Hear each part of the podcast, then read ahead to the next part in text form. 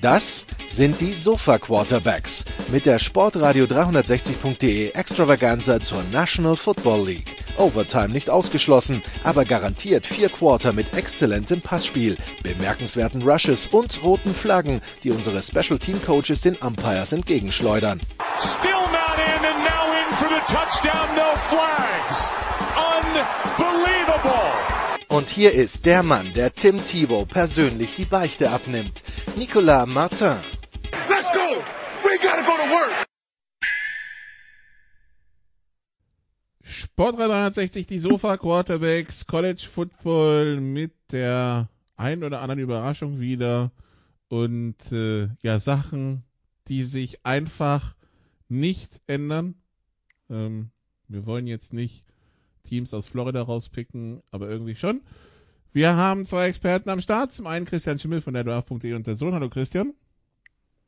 Ja, einen wunderschönen guten Tag. Ich war am Wochenende bowlen in Minnesota, war nicht so erfolgreich. Äh, ja, das äh, kann man so sagen. Und äh, Jan Werkwert ist auch dabei. Hallo Jan. Dann greife ich doch den Ball, den Bowlingball mal auf und sage Maction Baby. Moin moin.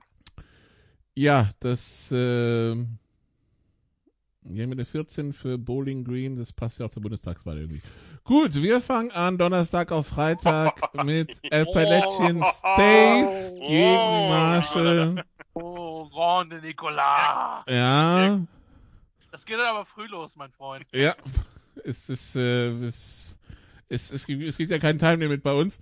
Äh, Jan mit einem, äh, mit einem, also Appalachian State gewinnt gegen Marshall und äh, mit einem Kickoff und es gibt in dem Spiel einen Kickoff-Return, wo man sagen muss, der Fake war so gut gemacht, dass er selbst den Kameramann komplett verladen hat. Richtig. Ein tolles Spiel gewesen. Also kann ich, äh, kann ich nicht anders sagen. Und äh, genau, äh, Rasheen Ali hat äh, einen Kickoff-Return, ein Fake, sozusagen diesen Fake-Reverse gemacht und den Ball behalten äh, für Marshall und ist einfach durchgelaufen und ja, ist äh, Die Der Defense, der Kameramann- Kameramann, alle sind auf den anderen gegangen. Genau. Und hat das auch relativ spät erst gemerkt. Ähm, war nicht der einzige spektakuläre Spielzug. Äh, gab also wirklich in allen drei Mannschaftsteilen, also Offense, Defense, Special Teams, gab es ein paar Highlights. Äh, das Ganze endete dann ähm, mit Special Teams. Ähm, Marshall hatte bei 30-28 Führungen die Chance, mit einem Field Goal das Ganze zu erhöhen, hat das nicht geschafft. Dann hat ähm, Upstate halt einen Drive gemacht und das Field Goal zur Führung, zur Einpunktführung gekickt. Äh, Marshall hat den Ball nochmal abgeben müssen und dann, äh, ja, die Szene des Spiels wird etwas übertrieben. Wie gesagt, es gab tolle Szenen auch vorher. Nate Noel, der äh, Running Back von App State, hat dann das Spiel quasi eigenhändig nach Hause gelaufen, indem er sehr viele gute Runs hatte, mit denen er nicht nur die Uhr ausgelaufen hat, sondern auch noch einen Touchdown hätte erzielen können, der eben App State acht Punkte vorbringt. Wäre aber nun mal so gewesen, dass dann äh, Marshall ja nochmal den Ball bekommen hätte. Und was Herr Todd Gurley, nicht wahr, äh, Nicola, du dürftest dich erinnern äh, an die letzte Saison oder auch Devin Ford bei Penn State, nicht geschafft hat, hat Nate Noel geschafft, nämlich einfach vorher auf den Boden zu gehen. Dann kann man das Ding abknien, hat man nur einen Ein-Punkt-Sieg, aber ist natürlich besser, als bei acht Punkten Vorsprung dem Gegner nochmal den Ball zu geben. Von daher, knappes Ding. Marshall hätte das durchaus, äh, hätte durchaus Chancen, das zu gewinnen, aber App State setzt sich am Ende durch. Christian, es gibt Offense-Koordinatoren, die wir kennen, die dann sagen, scheiß drauf, wir punkten. Wir punkten. Wir punkten, ein Touchdown kann dir keiner wegnehmen. Weil ganz ehrlich, Das klingt sehr nach Köln. Das war auch Köln. äh, wir verstehen uns ja mal. Ah, heute ist, heute ist ein guter Tag. Wir haben so, sind in Sync. das, das Ding ist halt, als Chargers-Fan darf ich halt mit abknien und Urlaub auslaufen lassen. Ja, Äh, muss ich nach dem letzten Wochenende ein bisschen vorsichtig sein. Ähm, die, die Story kann ich ja tatsächlich dann mal erzählen. Ich war natürlich vollkommen fokussiert auf, auf das Spiel, was ich kommentiert habe, auch wenn das ja zu dem Zeitpunkt dann entschieden war, Arizona gegen ähm, in Jacksonville. Und ich sehe, was die Chargers machen und ich höre den guten Kommentar von Günther Zapf. Und ich habe, ich weiß, Nikola, ich glaube, ich habe dich dann irgendwie an, äh, irgendwie nach dem Spiel äh, angeschrieben und meinte nur, das sind einfach auch nicht mehr meine Chargers. Und ähm, ja, ähm, Das Einzige, was halt von den Chargers bleibt, ist, ähm, ja, sie können nicht kicken. So, ich weiß nicht, vielleicht. Hast du, aber hast du mal, du musst, du musst, schau dir mal die Wiederholung an, schau dir mal die kleinen Fähnchen auf dem, auf dem Goalpost an beim Kick. Wieso? Die Dinger stehen horizontal in der Luft nach links. Da, da, da ist so eine Böe Echt? durchgegangen. Da Okay. hätte er, da hätte er, glaube ich, auf die Eckfahne ziehen müssen. Also die gedachte Echt? Eckfahne. Okay. Ach, deswegen. Ähm, ja, Arrowhead, eines irgendwie der geilsten Stadien, wo ich auf jeden Fall irgendwann nochmal hin will, so. Aber, äh, ja, da muss ich vielleicht ein bisschen äh, den Mund halten. Aber es ist ja schön, dass das Jan, Jan das so schön gesagt hat, anderen Leuten dann auch mal gelingt. Also, ja. Aber war auf jeden Fall, also sag mal so, wenn der gegnerische Quarterback nur Patrick Mahomes ist, da kann man das schon machen, oder? Also, Seriously. eben. Seriously. Ähm, also, App State schlägt Marshall 31 zu 30. Wir kommen auf den Freitag. Fresno State 38-30 gegen UNLV. Auch das, Jan, dürfen sich einige etwas deutlicher vorgestellt haben, aber am Ende gilt, a win is a win. Ja, das dürften sich ungefähr alle deutlicher vorgestellt haben, weil Fresno State ja wirklich bisher eine hervorragende Saison spielt und die einzige Niederlage war dieses unglückliche Ding gegen Oregon. Und äh, ja, die, die Offense ähm, ist ein bisschen spät aufgewacht. Also die hat ja, die hat ja echt gebraucht, bis sie dann endlich in Fahrt kam. Äh, Jake Hayner und Co. Äh, Jane Cropper mit vier Touchdowns hat das Ding dann am Ende äh, entschieden. Aber äh, besonders eindrucksvoll war das nicht gegen ein Team, was vorher gar nichts gerissen hat. Aber solche Spiele gibt's gerade und du hast recht. A win is a win is a win. Und Fresno State wird sich äh, gerankt weiter äh, versuchen, irgendwie beliebt zu machen und ein bisschen nach oben zu gehen. Und wie gesagt, an, an und für sich ist das gerade, was die Offense angeht, ist das echt ein sehr, sehr spannendes Team. Gut, Wake Forest äh, schlägt Virginia 37-17, Syracuse schlägt Liberty 24-21. Meine Herren, es muss was bei Liberty geschehen. Fasst euch ja- endlich, endlich ein Herz, ja. Aber Ja, der Wegwert hat die Präsidentschaft abgelehnt. Ja, das ist ja das Problem.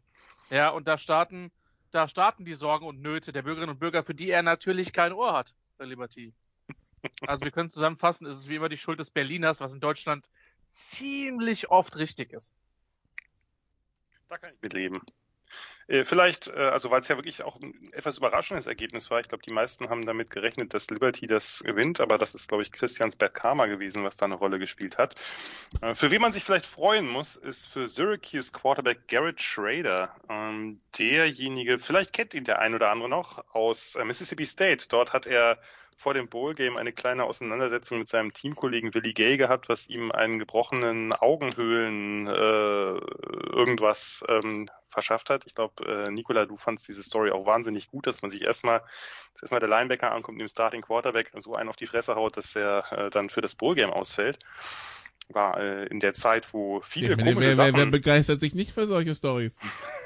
Ja, war eine Zeit, wo ja viele komische Sachen äh, in und um Bowl Games herum passiert sind und jetzt ist der gute Garrett Schrader halt äh, vielleicht auch äh, aufgrund der Nachwirkungen davon, nein, das glaube ich eher nicht, aber zu Syracuse transferiert und hat immerhin äh, trotz, sagen wir mal, eher mäßiger Passing-Statistiken halt Liberty geschlagen, die ja mit Malik Willis einen Quarterback haben, der gerade sehr viel Hype und auch zu Recht sehr viel Hype bekommt, äh, was NFL angeht, denn dass der wieder an Plays da rausgeholt hat, äh, gerade im Rushing in diesem Spiel äh, sieht man am Ende nicht so, weil er ziemlich viele äh, Sacks nachher kassiert hat.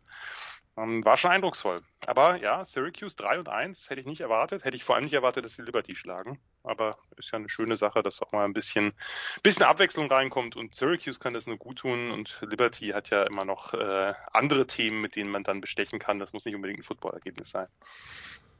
Broken Orbital Bone, ja. Also, Tatsache. Das war, das war dann kaputt. Gut, Ja, dann, das war dann kaputt. Für einen Quarterback auch mäßig, sag ich mal. Muss man jetzt gar nicht mit James Winston Analogien anfangen, äh, weil da kann man dann wirklich nichts sehen. aber, aber ich meine, der, der Safety sieht halt im blauen Auge dann nicht, wohin der Quarterback guckt, ne? Also, es hat auch seine Vorteile. Ja, look, looking off geht. Das ist natürlich, äh, ist natürlich richtig. Von, also, gut, ja. Mein Gott. Äh, wir, wir kommen zum Samstag, weil sonst, äh, sonst, sonst reden wir uns hier um Kopf und Kragen. Die, die ersten beiden können uns, glaube ich, schenken. Alabama verprügelt Southern Mississippi 63-14 und Georgia, die zwei, verprügelt halb FCS Vanderbilt 62-0. Ähm, Vor allem, vor allem 35-0 nach dem ersten Viertel. Äh, ich hatte ja schon ein bisschen auf dreistellig spekuliert, aber das passiert dann ja immer nicht, weil man dann irgendwann doch Backups und Backups von Backups und Fourth Stringer und was weiß ich einsetzt. 532 Yards zu 77. Die Passing-Statistiken könntest du mal vorlesen der beiden Vandy Quarterbacks, die sind sehr gut. Äh, ist das Potsdam-Niveau oder wie? Nee, ist noch schlimmer, okay. Drei von neun, drei von neun für 16 und ein Pick, Herr Mike Wright. Und zwei von neun für acht Yards und ein Pick, Herr Ken Seals. Christian, Meister der Zahlen. Ich bin überfordert. Kombiniert 5 von 18 für 24 Yards und zwei Picks, das ist schon, kann, äh, ist schon kann, ne? hochklassig, ne? Also, das ist ja genau 1,3 1,3 Yards pro Attempt. Ja, ich dachte, ich dachte, wir hätten die, äh, ich dachte, wir hätten die GFL hinter uns gelassen, aber gut.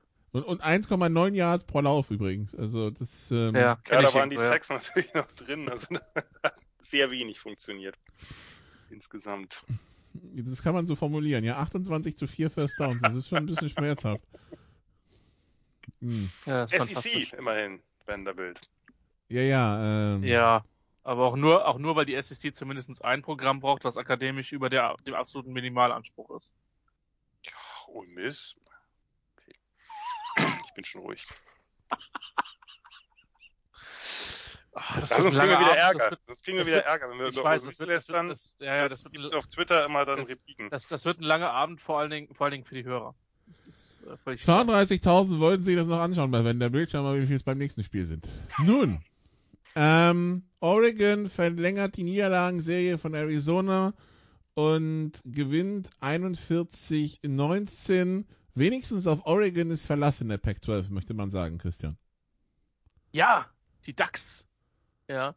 Äh, auch wenn mir ja ein sehr, ein, ein, Video zugespielt worden ist. Ich glaube, der Julian hatte das gepostet.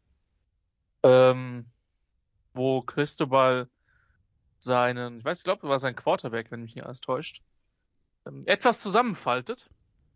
Was ihnen die B ist auch scheißegal, aber es war auf jeden Ja, Fall ätzend. es war halt eine Art und Weise.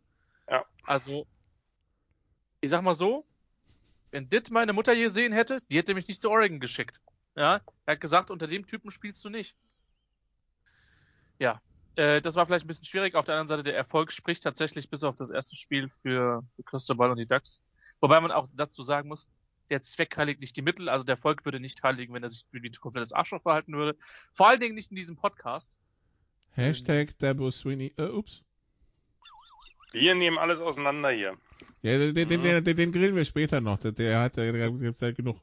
Das Ziel ist heute, sich bei möglichst vielen Fanbases unbeliebt zu machen. Wir haben schon einige Kreuze gesetzt. Leider Ja, ich- nur ich- ein ich- Kreuz. Ich durfte ja am Wochenende nicht, ich muss nachholen. Ja, du, du darfst dann, du darfst dann nächstes, nächstes Jahr wieder, dann dürfen Jan und ich nicht und dürfen uns nur, Nee, Auch da dürfen wir keine Kreuze machen. Wir schieben nur irgendwelche Zettel in irgendwelche, in irgendwelche Umschläge. Also ja. ach so, ihr schiebt, ihr schiebt Zettel in Umschläge. Ja. Das heißt, die, das heißt, und wer dann die meisten Scheine hat, der und am meisten, dann lassen wir das. Ähm, Ja, aber wenigstens, wen- also wenigstens, also außer du bist wirklich, also du, du schaffst Ja. es nicht, den, den Umschlag in den Zettel zu tun, wie manch Kandidat. Aber sonst ja. Hätte sich schon, wüsste ich schon wie jemand, wer sich disqualifiziert hätte für Frankreich, aber gut. Mhm. Ähm, jeder, jeder, jeder darf sich so gut blamieren, wie er kann. Ähm, Apropos 5 Turnover Arizona, wollen wir nicht vergessen. Ja, ich habe hab übrigens Arizona, ähm, die halten jetzt offen, äh, einen Open Tryout für Walk-Ons äh, ab. Also wer nichts zu tun hat, ähm, am 12. Oktober um 6 Uhr äh, PM at Arizona Stadium, bewegt euch dahin, vielleicht habt ihr eine Chance, eine Woche später der Starting Safety zu sein. Aber ganz ehrlich, wer geht denn da hin, um selbst die Uni zu bezahlen, nur auf die Fresse zu bekommen? Also, Hey, kannst einmal sagen, ich habe einmal, ich habe einmal Pac-12 gespielt. Ja, wir haben 70 Punkte bekommen, aber ich habe Pac-12 gespielt. ich bin noch nicht vollends überzeugt, Herr Schimmel. Da- müssen wir, an der- Argumentation müssen wir noch arbeiten. Ja, du hast, du setzt einfach falsche Rele Relevanzen, wie, wie, wie, wie so oft in deinem Leben, aber nein, Spaß. Well. Oklahoma gegen War West- übrigens ganz Ja. kurz war ein Receiver, Chris Hudson, äh, ein Freshman, der offensichtlich einen Freshman-Fehler oder einen vermeintlichen Freshman-Fehler begangen hat äh, und dafür, naja, ein paar deutliche Worte und ein sehr zornig weggeschmissenes Headset kassiert hat. So, sorry. Ja, gut. aber danke, Danke für die Vollständigkeit, Jan. Weil ich wusste tatsächlich nicht, wer es war, aber ich war etwas. Naja. Ist auch eigentlich vollkommen egal, wer das war, ne? Also Ja. muss man ja auch mal sagen, das äh, war so oder so einfach eine Scheißaktion. Nun, dann äh, schauen wir mal weiter, was, äh, worauf wir sonst noch so draufkloppen können. Fangen wir an vielleicht mit Oklahoma, Jan, die sich gegen West Virginia zum wiederholten Male jetzt zu einem Sieg quälen. Ähm, also letzte Woche gegen diese Uni aus dem Maisfeld, das ist das eine, bei West Virginia jetzt 16-13, ja. Äh, ich übergehe jetzt einfach mal diesen Kommentar und versuche den Inhalt deiner Frage zu extrahieren und kann sagen, ja, das war mal wieder hingewirkt, aber mal wieder am Ende dann doch irgendwie noch ein Game-Winning Drive rausgezaubert. Wäre vielleicht ein bisschen übertrieben. Nee, das war wirklich keine, keine gute Leistung der Sooners Offense. Auch erneut keine gute Leistung. Es wird in den Statistiken immer gar nicht so klar, aber Spencer Rattler sieht wirklich nicht gut aus, ist aus dem Rhythmus. Man hat auch den Eindruck, ich, dass diese Offense ganz anders funktioniert. Die gehen halt kaum tief, haben ja eigentlich mit Marvin Mims einen Spieler, der sich dafür gut eignen würde. Also nicht nur einen, aber eher eben insbesondere. Äh, Vielleicht traut sich auch nicht tief, da war er auch ungenau in den letzten Spielen. Das ist halt viel klein-klein. Die O-Line ist sicherlich nicht so gut wie die letzten Jahre. Wir hatten ja nun viele Jahre, wo Oklahoma einfach immer eine sehr, sehr starke O-Line hatte. Das Run-Game leidet drunter. Ja, und wer hätte es gedacht, also zum wiederholten Male kann sich Oklahoma eigentlich bei der Defense bedanken, äh, dass sie das noch gewonnen haben und äh, bei, beim Kicker, bei Burkic, der äh, zum wiederholten Male auch äh, ja, sehr ähm, eiskalt die Field Goals und äh, Extrapunkte versenkt. Das ist man nicht überall gewohnt, äh, aber dazu sage ich jetzt nicht mehr viel. Was natürlich in der Tat übel war, war, dass Rattler, ich meine, Rattler man muss, darf ja nicht vergessen, im Sommer galt er noch als äh, künftiger Number One Overall Pick und nach seiner Interception äh, haben ja im Stadion die Fans äh, einen Chant angestimmt, We want Caleb, Caleb Williams, Five-Star äh, Freshman Quarterback. Also sie haben quasi gefordert, dass Rattler auf die Bank gehört. Ja, das ist äh, natürlich, äh, muss man jetzt gucken natürlich auch, wie, wie tough er ist, dass er das, ob er das wegstecken kann, wie er das wegstecken kann. Und das ist natürlich schon äh, heftig, die Kritik, die jetzt auf ihm einprasselt. Ähm, Das muss ein Und, schöner äh, Montag in der Vorlesung gewesen sein, ne? ja, vor allem, ich meine, wie gesagt, der, der Fall ist halt tief, ne? wenn du, wenn du eigentlich so als der nächste Top-Quarterback-Prospect gilt, giltst und äh, ja, jetzt sicherlich keine guten Leistungen gezeigt hast, aber ist jetzt ja auch kein untalentierter Spieler. Ganz im Gegenteil, der hat ja wirklich auch einiges, äh, was man da, äh, was man da auch für die NFL einsetzen kann. Aber ähm, es läuft gerade nicht. Bei ihm, er ist nicht der Einzige, bei dem es nicht läuft. Da ist in der Offense ist einiges nicht ganz, ganz okay. Da muss Lincoln Riley gucken, dass er das wieder hinkriegt. Auf der anderen Seite wird sich West Virginia halt tierisch ärgern. Die haben gerade in der zweiten Halbzeit wirklich, wirklich große Chancen liegen lassen. Ich meine, einer, auch einer meiner Lieblings äh, Penalties ist ja bei First and Goal von der 1 halt ein, ein False Start oder irgendwie oder Aufstellungsfehler. Ne? Ich meine, an der 1, was willst du denn machen? Sorry, da bleibst du halt einfach auch mal notfalls eine Zehntelsekunde länger im Stance oder so. Ne? Und dann, dann in demselben Drive, wo sie dann zurück einen Drop in der Endzone und später, es war glaube ich bei 13-13, wo sie in Field Goal Range waren und dann kommt ein mieser Snap, der am Quarterback vorbeisegelt und zwar relativ weit vorbeisegelt und äh, zu beträchtlichem Raumverlust führt, sodass sie halt das Field Goal nicht kicken können. Also die haben wirklich viel liegen lassen und Oklahoma hat am Ende dann eben den einen Drive äh, produzieren können, der sie dann rettet. Aber ja, gut, überzeugend ist es nicht, aber wenn du gewinnst, gewinnst du halt und äh, sie kriegen es halt am Ende irgendwie doch immer wieder hin, äh, dann die entscheidenden Plays zu machen und das ist ja auch eine Kunst. Also, Oklahoma rettet sich weiterhin, fällt aber weiterhin im Ranking. Also, äh, dieses Gewürge gegen West Virginia wurde jetzt auch nochmal ein bisschen strenger bestraft als das die Woche davor. Äh, jetzt sind sie nur noch Sechster. Mal gucken. The trend is not your friend. In Oklahoma, Iowa gegen Colorado State, auch da 24-14 nach 7 zu 14 Halbzeitstand. Man möchte äh, von Gewürge sprechen. Auf der anderen Seite von, I von Iowa erwartet man jetzt nicht so die, die großen Highscoring-Sprünge, Jan. Von daher, ja, was machen wir damit? Das Ja, ist Big Ten, war- Big Ten gegen Mountain West, ne? Ja.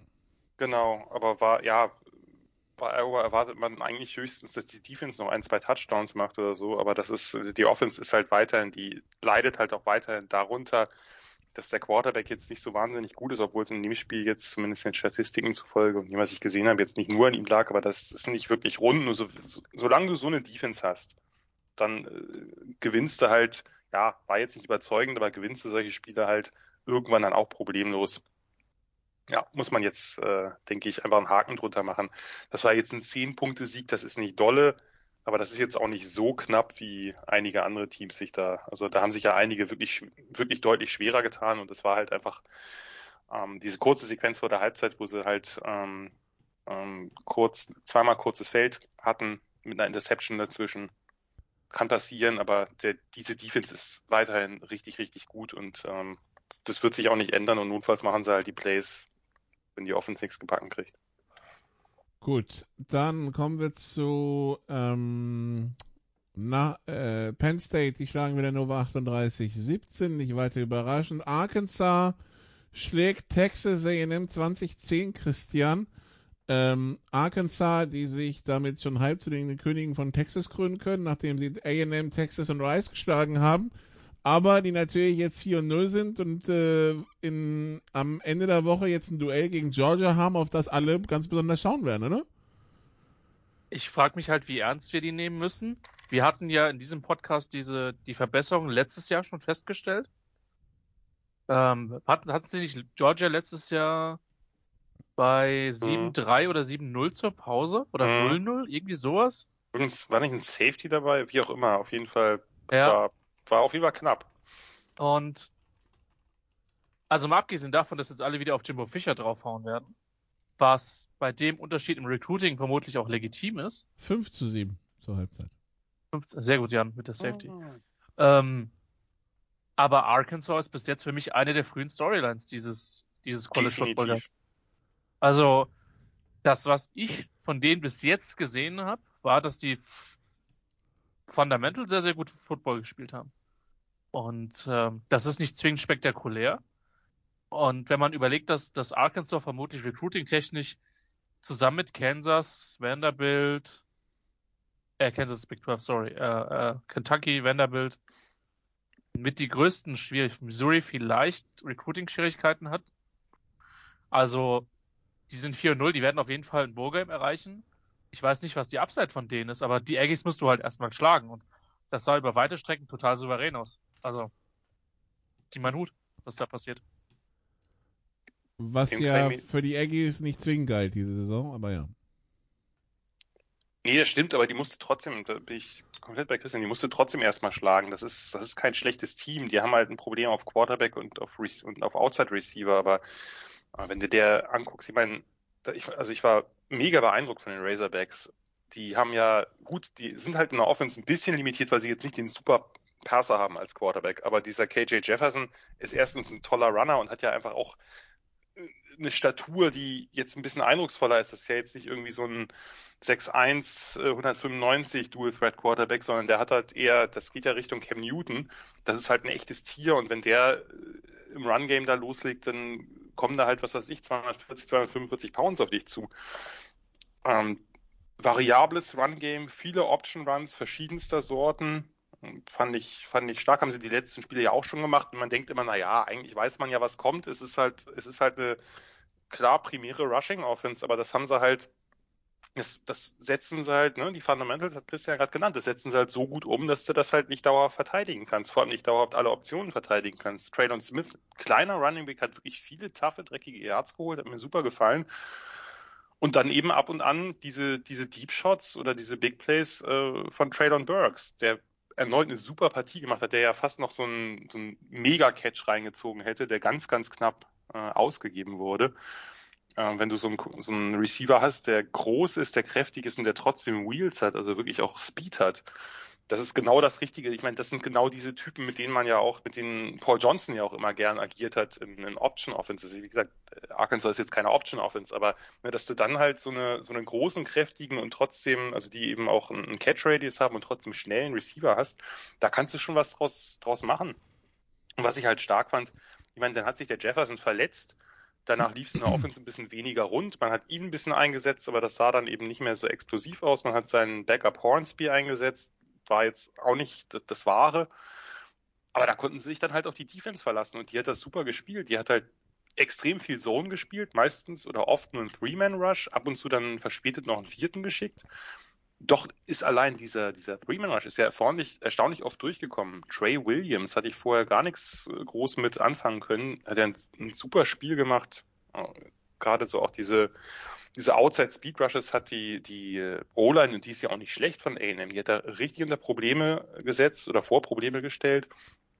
Und dahinter haben sie halt wirklich eine ganz enge Zone gespielt und dann halt sind sie halt alle miteinander zum Ball oder zum Ballträger geschwärmt, wie es so schön heißt. Swarming Defense. Und ich, da habe ich hier unsere beiden Freunde von CBS, Danielson und Nessler, nicht verstanden. Die haben da irgendwie mehrfach von Prevent Defense geredet und das ist doch, das ist doch Quatsch. Also das, die waren ja nicht sehr tief aufgestellt. Ne? Also das war ja jetzt nicht irgendwie eine Defense, die hinten irgendwie Cover 4, 30 Yards downfield. Es gab ja auch ein, zwei Plays, wo die Aggies dahinter die Defense gelangt sind, die sie nicht ausnutzen konnten. Die waren halt super schnell an der, an der Line of Scrimmage bei irgendwelchen Dump-Offs oder kurzen Pässen. Die waren halt wirklich eng aufgestellt und der Calzada, der Quarterback von A&M, der sah ja echt, gab es ein paar Plays, wo man richtig sah, wie verzweifelt er war, aber er, einfach, er hat keine Lücke gefunden. Äh, ich finde, sie haben auch Spiller, kannst du nicht immer aufhalten, aber sie haben auch das Spiller und das Run-Game wirklich gut das verteidigt. War halt ein Lauf, sonst war gar nichts. Ja, der war halt, der, genau, dieser eine Lauf durch die Mitte. Vorher hat er ein, zwei wirklich schöne Runs gehabt, aber auch die gingen nicht besonders weit, weil die halt super getackelt haben. Die haben den, den Weidermeier, den Tight mit ihren Linebackers und Safeties halt ziemlich aus dem Spiel genommen. Der hat durch in der zweiten Halbzeit seinen ersten richtigen Pass gefangen oder zumindest seinen ersten First Down. Ich weiß nicht mehr. Er hat überhaupt nur einen Pass gefangen, sehe ich hier gerade. Okay, dann äh, passt das. Also wirklich eine, eine tolle Defense. Und da werden auch andere Teams ihre Probleme mit haben, wenn die halt nicht lernen, dass man eben gegen so eine, gegen so eine engmaschige Zone musste halt, musste halt sehr geduldig sein. Und äh, das ist, mag jetzt nicht die kreativste Nummer der Welt sein, aber das, äh, aber wie gesagt, wir haben das Talentlevel, hat Christian angesprochen, das ist nun mal deutlich geringer und wenn sie jetzt eben in Offense und Defense relativ ja, ähnlich spielen, jedes Spiel, dann ist das halt so, aber dann musst du das halt schlagen. Und wenn sie das gut, gut exekuten, das äh, vergisst man ja oft, dass Execution einfach auch wichtig ist, dann, äh, dann ist mit Arkansas zu rechnen. Und ich bin auch sicher, dass die ein Bowl-Game erreichen. Und ich finde das, ohne dass ich jetzt große Sympathien für das Programm habe, aber was haben alle gelästert? Sam Pittman, wer ist das? Was ist das für ein, das ist ja ein kleiner Name. Ähm, kann man das ernst nehmen? Ja, kann man. Also Respekt. Ja, seitdem Petrino weg ist, kann man das tatsächlich wieder ernst nehmen. Ach, Nicola, dein Lieblingscoach für ja. alle Zeiten. Aber hallo. Ähm, das war auch die Geschichte mit dem Motorrad, oder irgendwie sowas. Ja, ja. Hm, ja. Äh, in Begleitung von Menschen, die das war überraschend, dass das engere Begleitungen von ihm waren und so. Äh, ja. Äh, die, die Saison von Christian, äh, also zumindest die, mit, Perspektive auf die Playoffs, entweder sie schlagen in zwei Wochen Alabama, also Texas AM, oder das war's, oder? Ähm, ja, davon, davon ist auszugehen. Aber weil, weil Tulos Non-Conference Champ wird dann schwierig. Tulos wird generell schwierig, ne? Ja, yeah, da kommen wir ja gleich zu. ja, aber ja. Ja, äh, bin ich vollkommen bei dir. Gut, dann kommen wir zu NC State gegen Clemson. Meine Herren, ich habe euch letzte Woche dieses Upset nochmal, ich habe nochmal nachgefragt, ob ihr das Upset nehmen wollt. Ihr wolltet nicht, ihr hättet es nehmen können oder nehmen sollen.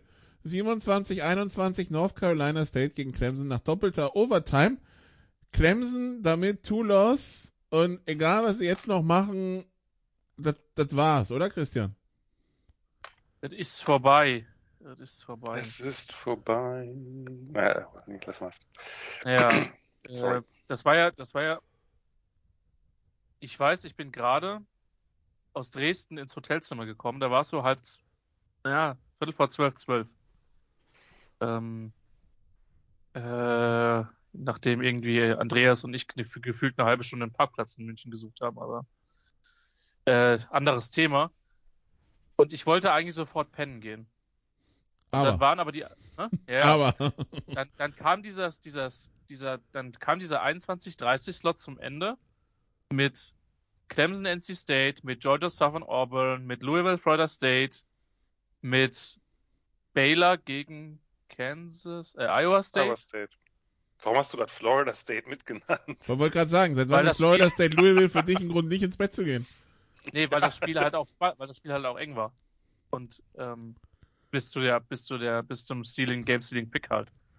Ähm, dann habe ich halt gedacht, ja gut, dann nimmst du halt die frühen Spiele, nimmst du das Ende noch mit und dann war es halt am Ende doch wieder gefühlt halb zwei. Was tatsächlich nicht so schlimm war, weil ich Sonntag halt ausschlafen konnte. Ja, das Ding ist halt, ich, ich wusste halt, dass der NC State Kicker nicht gut drauf sein würde. Ja, und deswegen habe ich gedacht, dass Clemson das gewinnt. Und äh,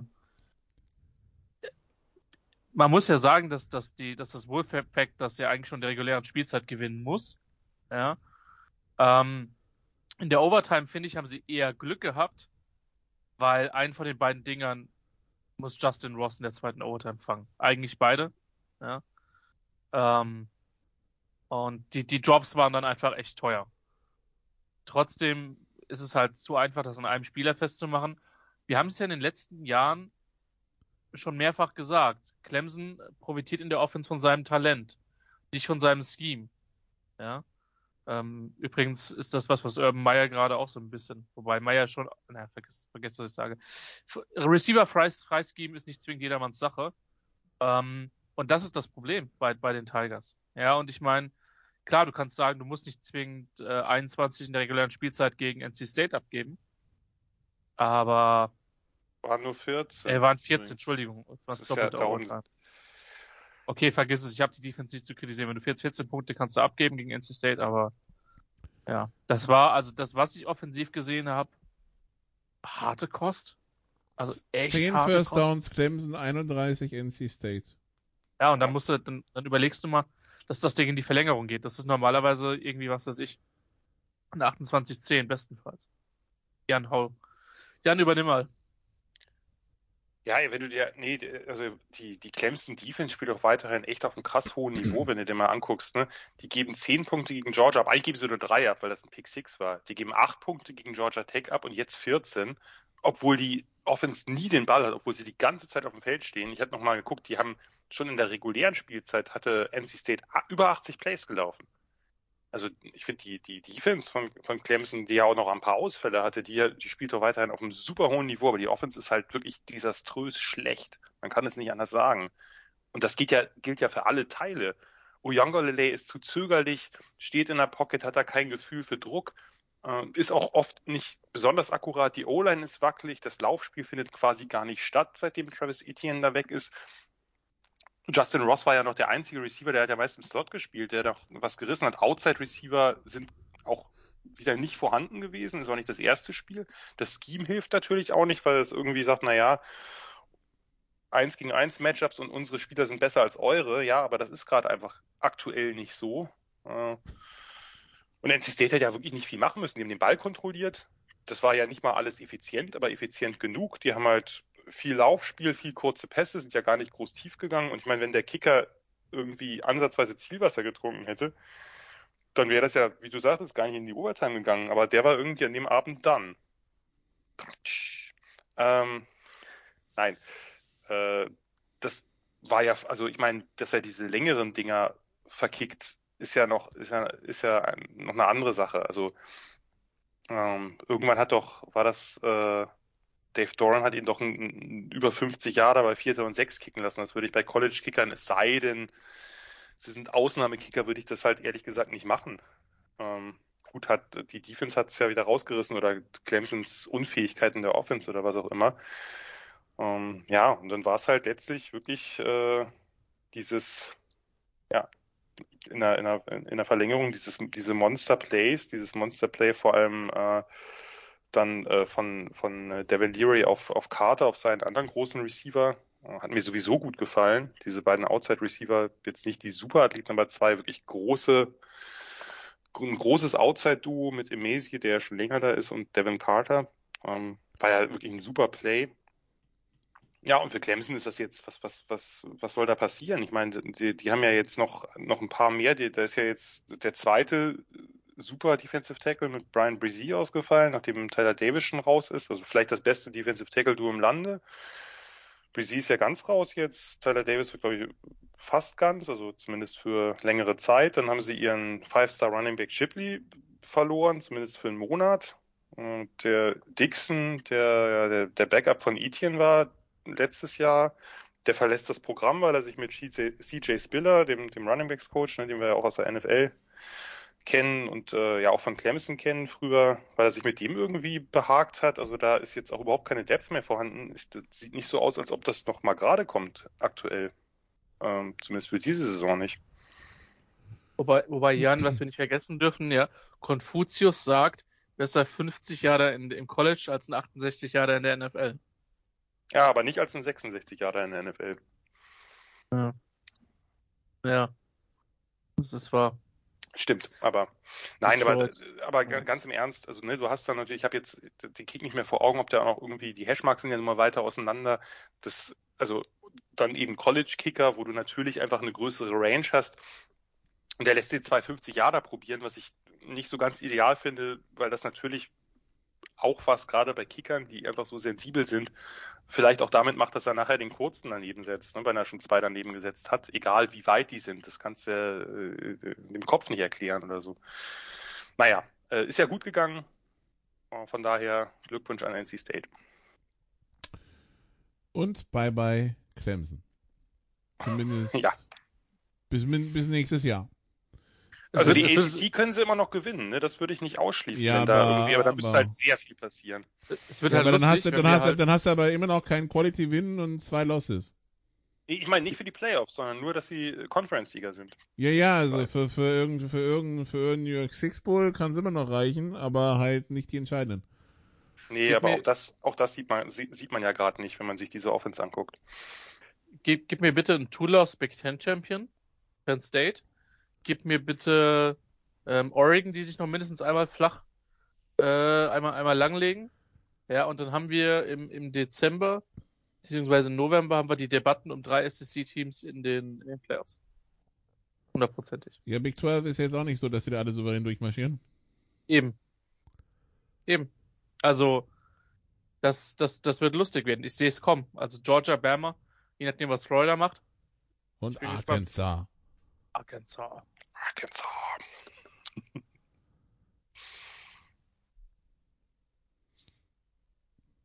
Ich habe übrigens neulich gelernt, dass die, dass die in Kansas zum Fluss tatsächlich Arkansas sagen. Aber in Arkansas sagen sie wieder Arkansas. Warum auch immer. Nun, ähm, genug drüber philosophiert. Ohio State gegen Akron 59-7, damit Spread gecovert, Jan. Und die eigentliche Schlagzeile war irgendein Linebacker, der ja, ich wollte es euch direkt erzählen. ähm, ja, wie soll man sagen, leichte Differenzen mit dem Coachingstab hatte und der sich jetzt auch, also der, der, sein Wochenende lief so, Samstag hat er nicht gespielt, Sonntag wurde er, aus, wurde er vom Team gefeuert, seit Montag ist er im Transfer Portal. Ja, äh, Kevon Pope, äh, eine schöne Geschichte, ein Backup-Linebacker von Ohio State. Er sollte in irgendein Sub-Package rein, aber dann hat äh, Teraja Mitchell, der Linebacker, der da äh, auf dem Feld war, irgendwie ihn runtergewogen und gesagt, nee, doch nicht. Was ihn dazu gebracht hat, vollkommen auszuticken, hat irgendwie seine Sachen ausgezogen, also noch am, beim Spielfeld irgendwie seine Handschuhe, glaube ich, ins Publikum geworfen, sein, seine, seine Klamotten, seine Pads abgenommen, ist irgendwie dann in die Kabine abgerauscht hat dann auch noch, äh, weil wenn dann richtig, irgendwie auf einem der Social Media Kanäle Fuck Ohio State geschrieben. Also wurde, er wurde aus der Kabine wieder rausbegleitet und wurde dann in die Kabine wieder reinbegleitet und Ja, dann, ja. genau, und dann hat er getwittert, fuck Ohio State, ja. Ja, ich hatte es, äh, ich hatte es bei Twitter äh, gepostet, wer sich das nochmal etwas genauer durchlesen will. Ja, äh, sehr wenig überraschend ist er jetzt äh, nicht mehr bei Fuck Ohio State und darf sich ein neues Team suchen. Das ist jetzt natürlich bei einem Backup erstmal keine so große Nummer für die, für die Qualität der Defense. Das Problem ist, dass bei Ohio State es langsam dünn wird mit den Linebackers, weil ein anderer Linebacker, der so, äh, sagen wir mal, im Bereich des Starters ist, die wechseln ja gerade viel durch, weil die Linebacker-Crew auch nicht besonders äh, gut performt hat, wie man zum Beispiel beim Oregon-Spiel gesehen hat. Äh, Dallas Gant, der ist im Transferportal, also jetzt sind zwei im Transferportal und jetzt haben sie Mit dem, äh, mit dem Vornamen keine Chance. Dallas. Ja. Äh, naja, aber Kevohan Pope äh, ist natürlich auch ein schöner Name. Mit dem, mit dem Papst in der Tasche äh, hat er sich jetzt sozusagen aus, äh, den, aus Columbus halt hinaus manövriert. Und äh, ja, bei den, äh, bei den Buckeyes gegen Akron keine Probleme, aber äh, bei Linebacker müssen sie jetzt ein bisschen gucken, äh, wie wer da jetzt noch Leistung bringt. Und äh, viele Verletzungen sollten sich auf jeden Fall jetzt nicht mehr leisten. Also Ohio State gegen Akron 59 zu 7. Florida, Tennessee 38, 14. Florida die 11. Gibt es dazu was zu sagen?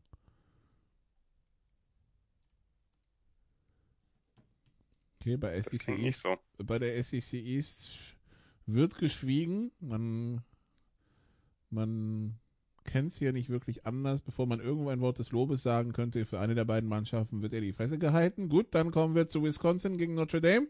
Das Ganze im Soldier Field in Chicago. Ähm, ja, ein Spiel, das 41-13 ausgeht, Jan, aber zu keinem Zeitpunkt ein 41-13 war. Nee, das ist ein Score, der deutlich darüber hinwegtäuscht, was es für ein Spiel war. Das war lange wirklich ja ein sehr umkämpfter Low-Scorer. 24 Graham- Punkte in den letzten 10 Minuten für Notre Dame. Ja, und was für Punkte. Graham Mertz hat ja dann einfach gedacht, ähm, ich kann das Spiel mit einigen Hanebüchen-Entscheidungen dann doch noch deutlich machen. Ähm, war ja am Anfang, ne, zur Halbzeit. Matt- Matt Ryan Schule. Ja, ja, stimmt, genau. Also das, was äh, Matt Ryan gegen die Buccaneers äh, da zustande gebracht hat, nur da waren es ja auch Tip-Balls. Bei Graham Mertz waren es die Entscheidungen noch etwas schlechter. Äh, zumindest teilweise. Ähm, ja, äh, Halbzeit 10-3, nach drei Vierteln stand es 10-10. Also das war ja eigentlich eher das, was wie das Spiel so lange Zeit wirkte. Irgendwie hatte ich zu dem Zeitpunkt schon nicht so richtig den Eindruck, ich hatte es auch getweetet, wenn ich mich recht erinnere, dass die Badgers das gewinnen können, obwohl sie ja die ganze Zeit eigentlich nah dran waren. Beide haben das Run-Game des Gegners in der ersten Halbzeit oder eigentlich auch drei Viertel lang komplett abgewürgt. Die Statistiken sind jetzt immer noch schlecht am Ende. Die waren vorher aber noch viel schlechter für beide äh, Running Backs. Aber die Offenses konnten den Ball am Anfang ja ganz, ganz gut mit dem Kurzballspiel bewegen, aber dann war halt immer, ja, wenn es dann so Richtung Red Zone ging, war dann Schluss. Entweder hat man äh, ein Field Goal gekickt oder ein Field Goal verkickt oder ein Fourth Down Conversion versucht und die ist gescheitert. Letztlich war das, das Keyplay war halt dieser Kick Return äh, von, von Chris Tyree. Ne? Dann Badgers gehen mühsam irgendwie 13-10 in Führung. Und dann der Nackenschlag im nächsten Play, der natürlich auch wunderbar kommentiert wurde. Das äh, sollte an dieser Stelle nicht unterschlagen werden. Ähm, dieser tolle Kick-Return-Touchdown von Chris Tyree. Und es gab ja auch noch andere lange Returns, die auch äh, toll kommentiert worden sind am Wochenende, nicht wahr, Nicola? Ähm, Ha- Hat er echt zwei Spiele gemacht an dem Wochenende? mh. Oh Gott. Äh, ja, Jack Cohn war äh, der, der Quarterback, also es war ja sein Revenge-Game gegen sein altes Team, gegen die Badgers, war zu der Zeit ja schon draußen und naja, da dachte ich irgendwie, naja, vielleicht geht doch was für die Badgers, weil der hat ja, der hatte sich da ja unglücklich taggen bzw. hitten lassen, wo sich sein Bein da unter dem Defender irgendwie verdreht hat. Der Backup, äh, Buckner, war nicht dabei, war irgendwie verletzt. Äh, Dualthreat und da musste da der Third Stringer Drew Pine ran und naja, da hatte ich gedacht, jetzt geht doch was für die Badgers, aber dieser Pine hat das bei, naja, war jetzt natürlich eher vorsichtiges Playcalling, aber fand hat er das gar nicht so schlecht gemacht. Er hat einen ganz netten Arm gehabt.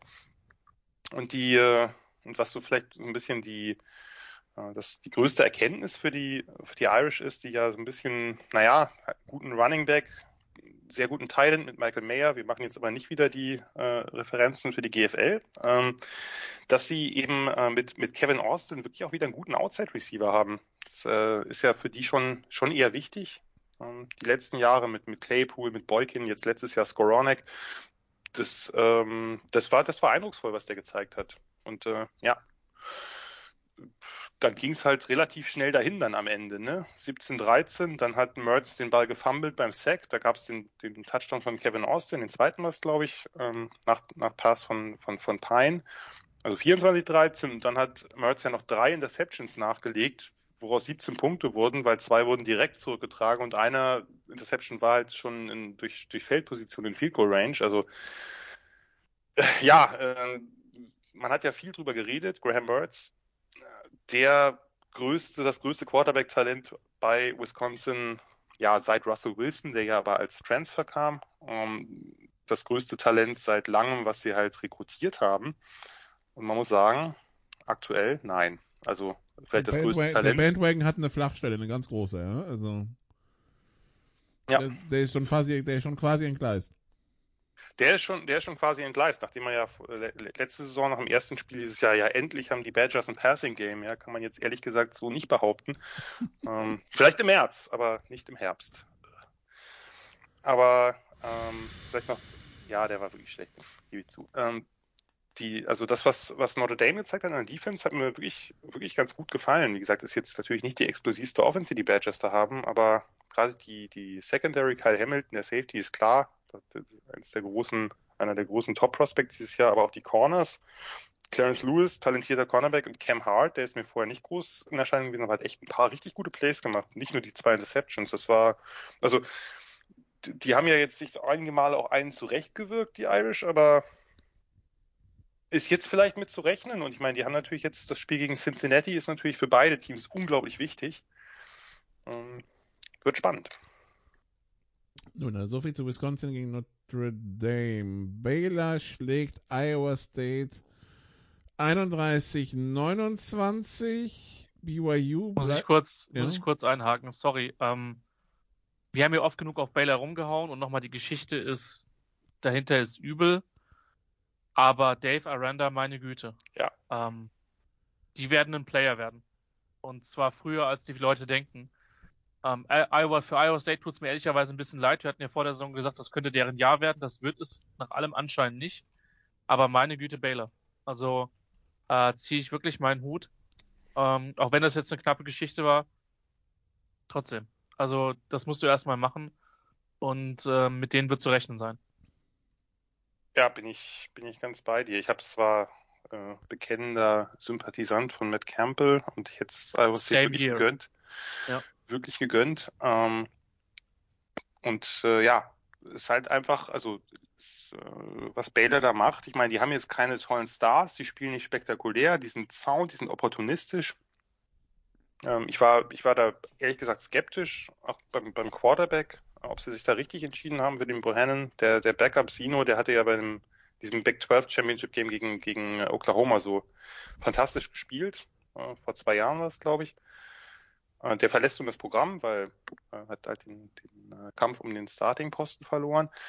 Aber ähm, das war, ja, es war, es war halt, es war jetzt, wie gesagt, nicht überragend, was, was sie gemacht haben. Und sie sind, sie haben einen guten Start gehabt, aber nachher hat ja, also gefühlt hat ja Baylor dann in der zweiten Halbzeit Offense nichts mehr hinbekommen. Die, die Punkte waren halt ein Kick-Return-Touchdown von Tristan Ebner und ein Field Goal nach einem langen Punt-Return von Ebner, wo die Offense halt im Drive dann minus ein Yard macht. Also eigentlich hat die Offense nichts mehr gerissen, aber sie waren halt opportunistisch genug, äh, ihre Chancen dann zu nutzen äh, durch die Special Teams.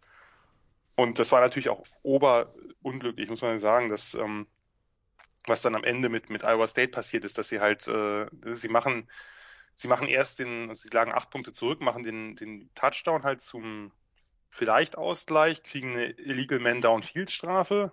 Ähm, Im nächsten Play machen sie ihn dann mit Brees Hall, und dann gibt's den, den, die Two-Point-Conversion und da ja, lässt Brock Purdy den Snap fallen. Ne? Dann hat er irgendwie den Ball natürlich noch irgendwie in die Endzone geworfen, aber wurde abgefangen. Also das war äh, natürlich auch ziemlich dämlich. Aber ja, so es ist egal. A win is a win is a win. Und, und Baylor, von denen erwartet man ja jetzt nicht großen Feuerwerk. Also dass die 4-0 stehen, ich hätte es nicht erwartet. Glückwunsch. Ja, ich äh, hatte Kontakt zu Baylor-Fans im, als ich vor anderthalb Jahren dann in, in den USA war, ähm, auf dem Weg von Dallas nach New Orleans war der Flieger grün, äh, weil die da den Sugar Bowl gespielt haben. Das äh, hatte ein Baylor-Fan neben mir sitzen, etwas älteren. Das äh, war, war ein nettes Gespräch, die anderthalb Stunden. Also ähm, kam sympathisch rüber. Also das Programm ist das eine, die Probleme, die es hat, die das andere, aber das Footballteam das kann man sich die letzten Jahre, das galt ja auch schon davor mit Matt Rule, äh, definitiv anschauen. Von daher, ja.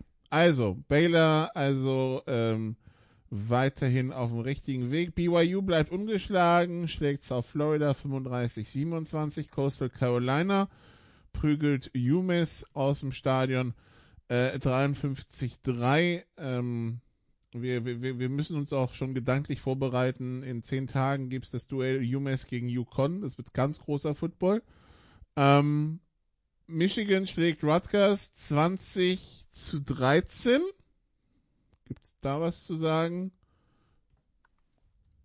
Aber enger als gedacht. Michigan hat, Rutgers hat in der zweiten Halbzeit ein bisschen versucht, Big Boy Football zu spielen. Passt natürlich auch zu Skiano. Äh, da äh, mit Physis gegenzuhalten und hat, äh, er hätte Chancen gehabt, das, das Ding äh, noch knapper zu gestalten. Also Michigan hat da ein bisschen Probleme gehabt, das äh, ja, nach der ersten Halbzeit dann äh, nach Hause zu bringen, haben keinen Punkt mehr gemacht.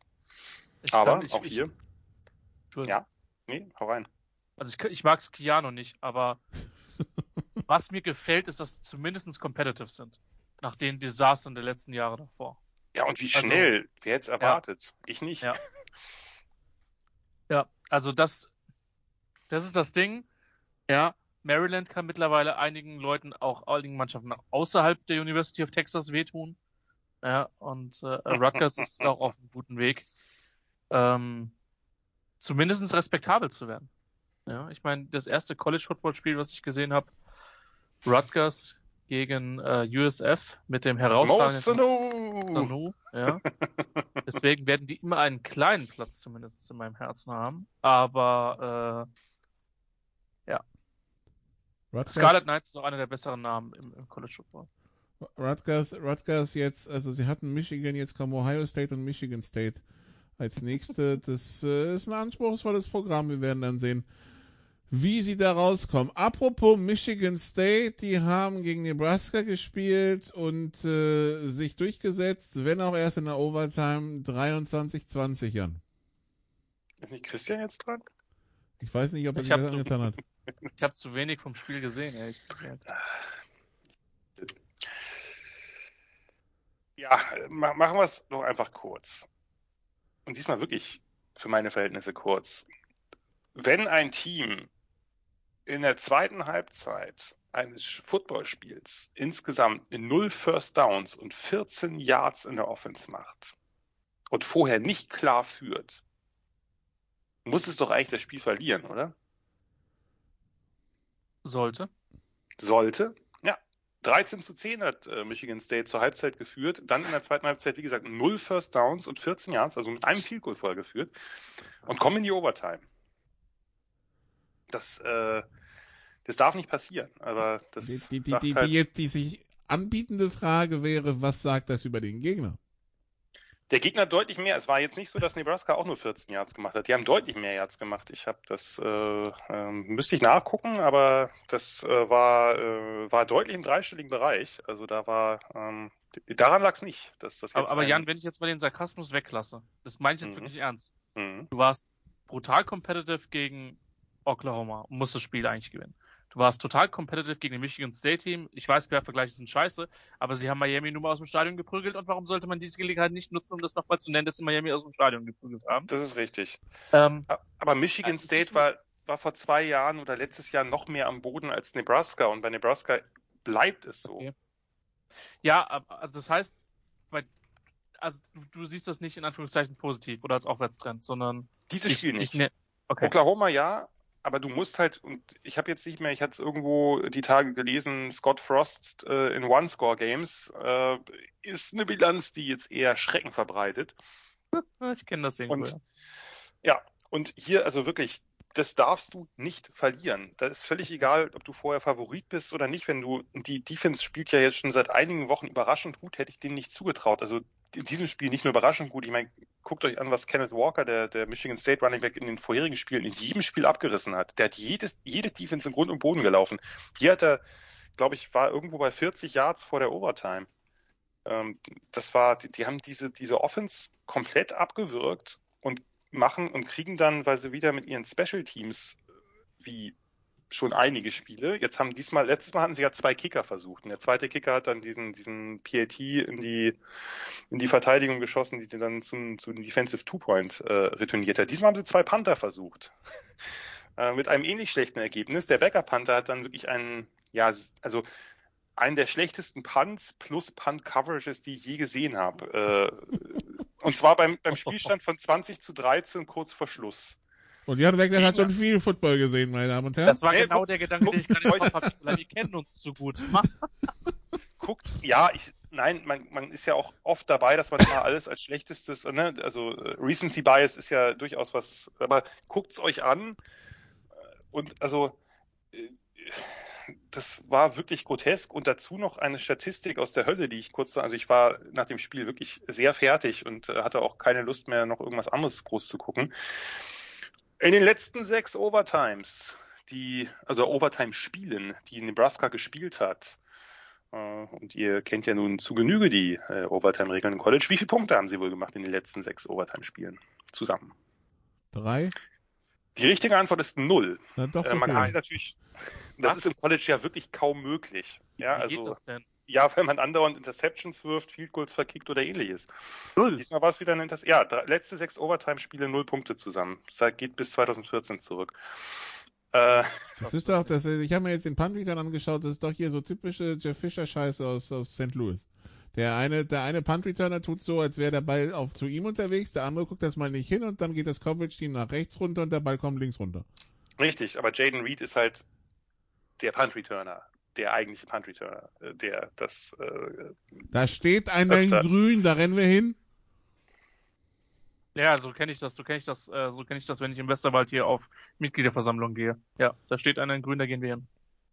Entschuldigung.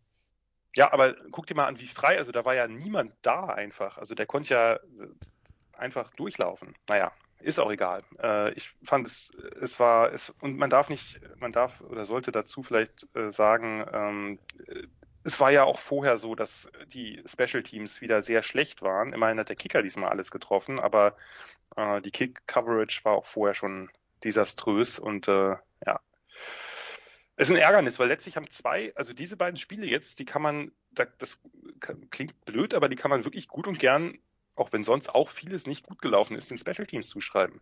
Äh, Das ähm, gibt's halt. Und das zieht sich bei Nebraska. Ich meine, Nebraska war jahrelang bekannt für wirklich sehr, sehr gute Special Teams, als quasi ein Teil auch dessen, was, was diese Huskers-DNA ausgemacht hat, dass man Spiele auch mit Special Teams gewinnt. Aber seit, ja, also weiß nicht, sieben Jahren oder so ist da halt, oder, oder sechs Jahren, nicht seit Sam Foles, ist da halt komplett tote Hose.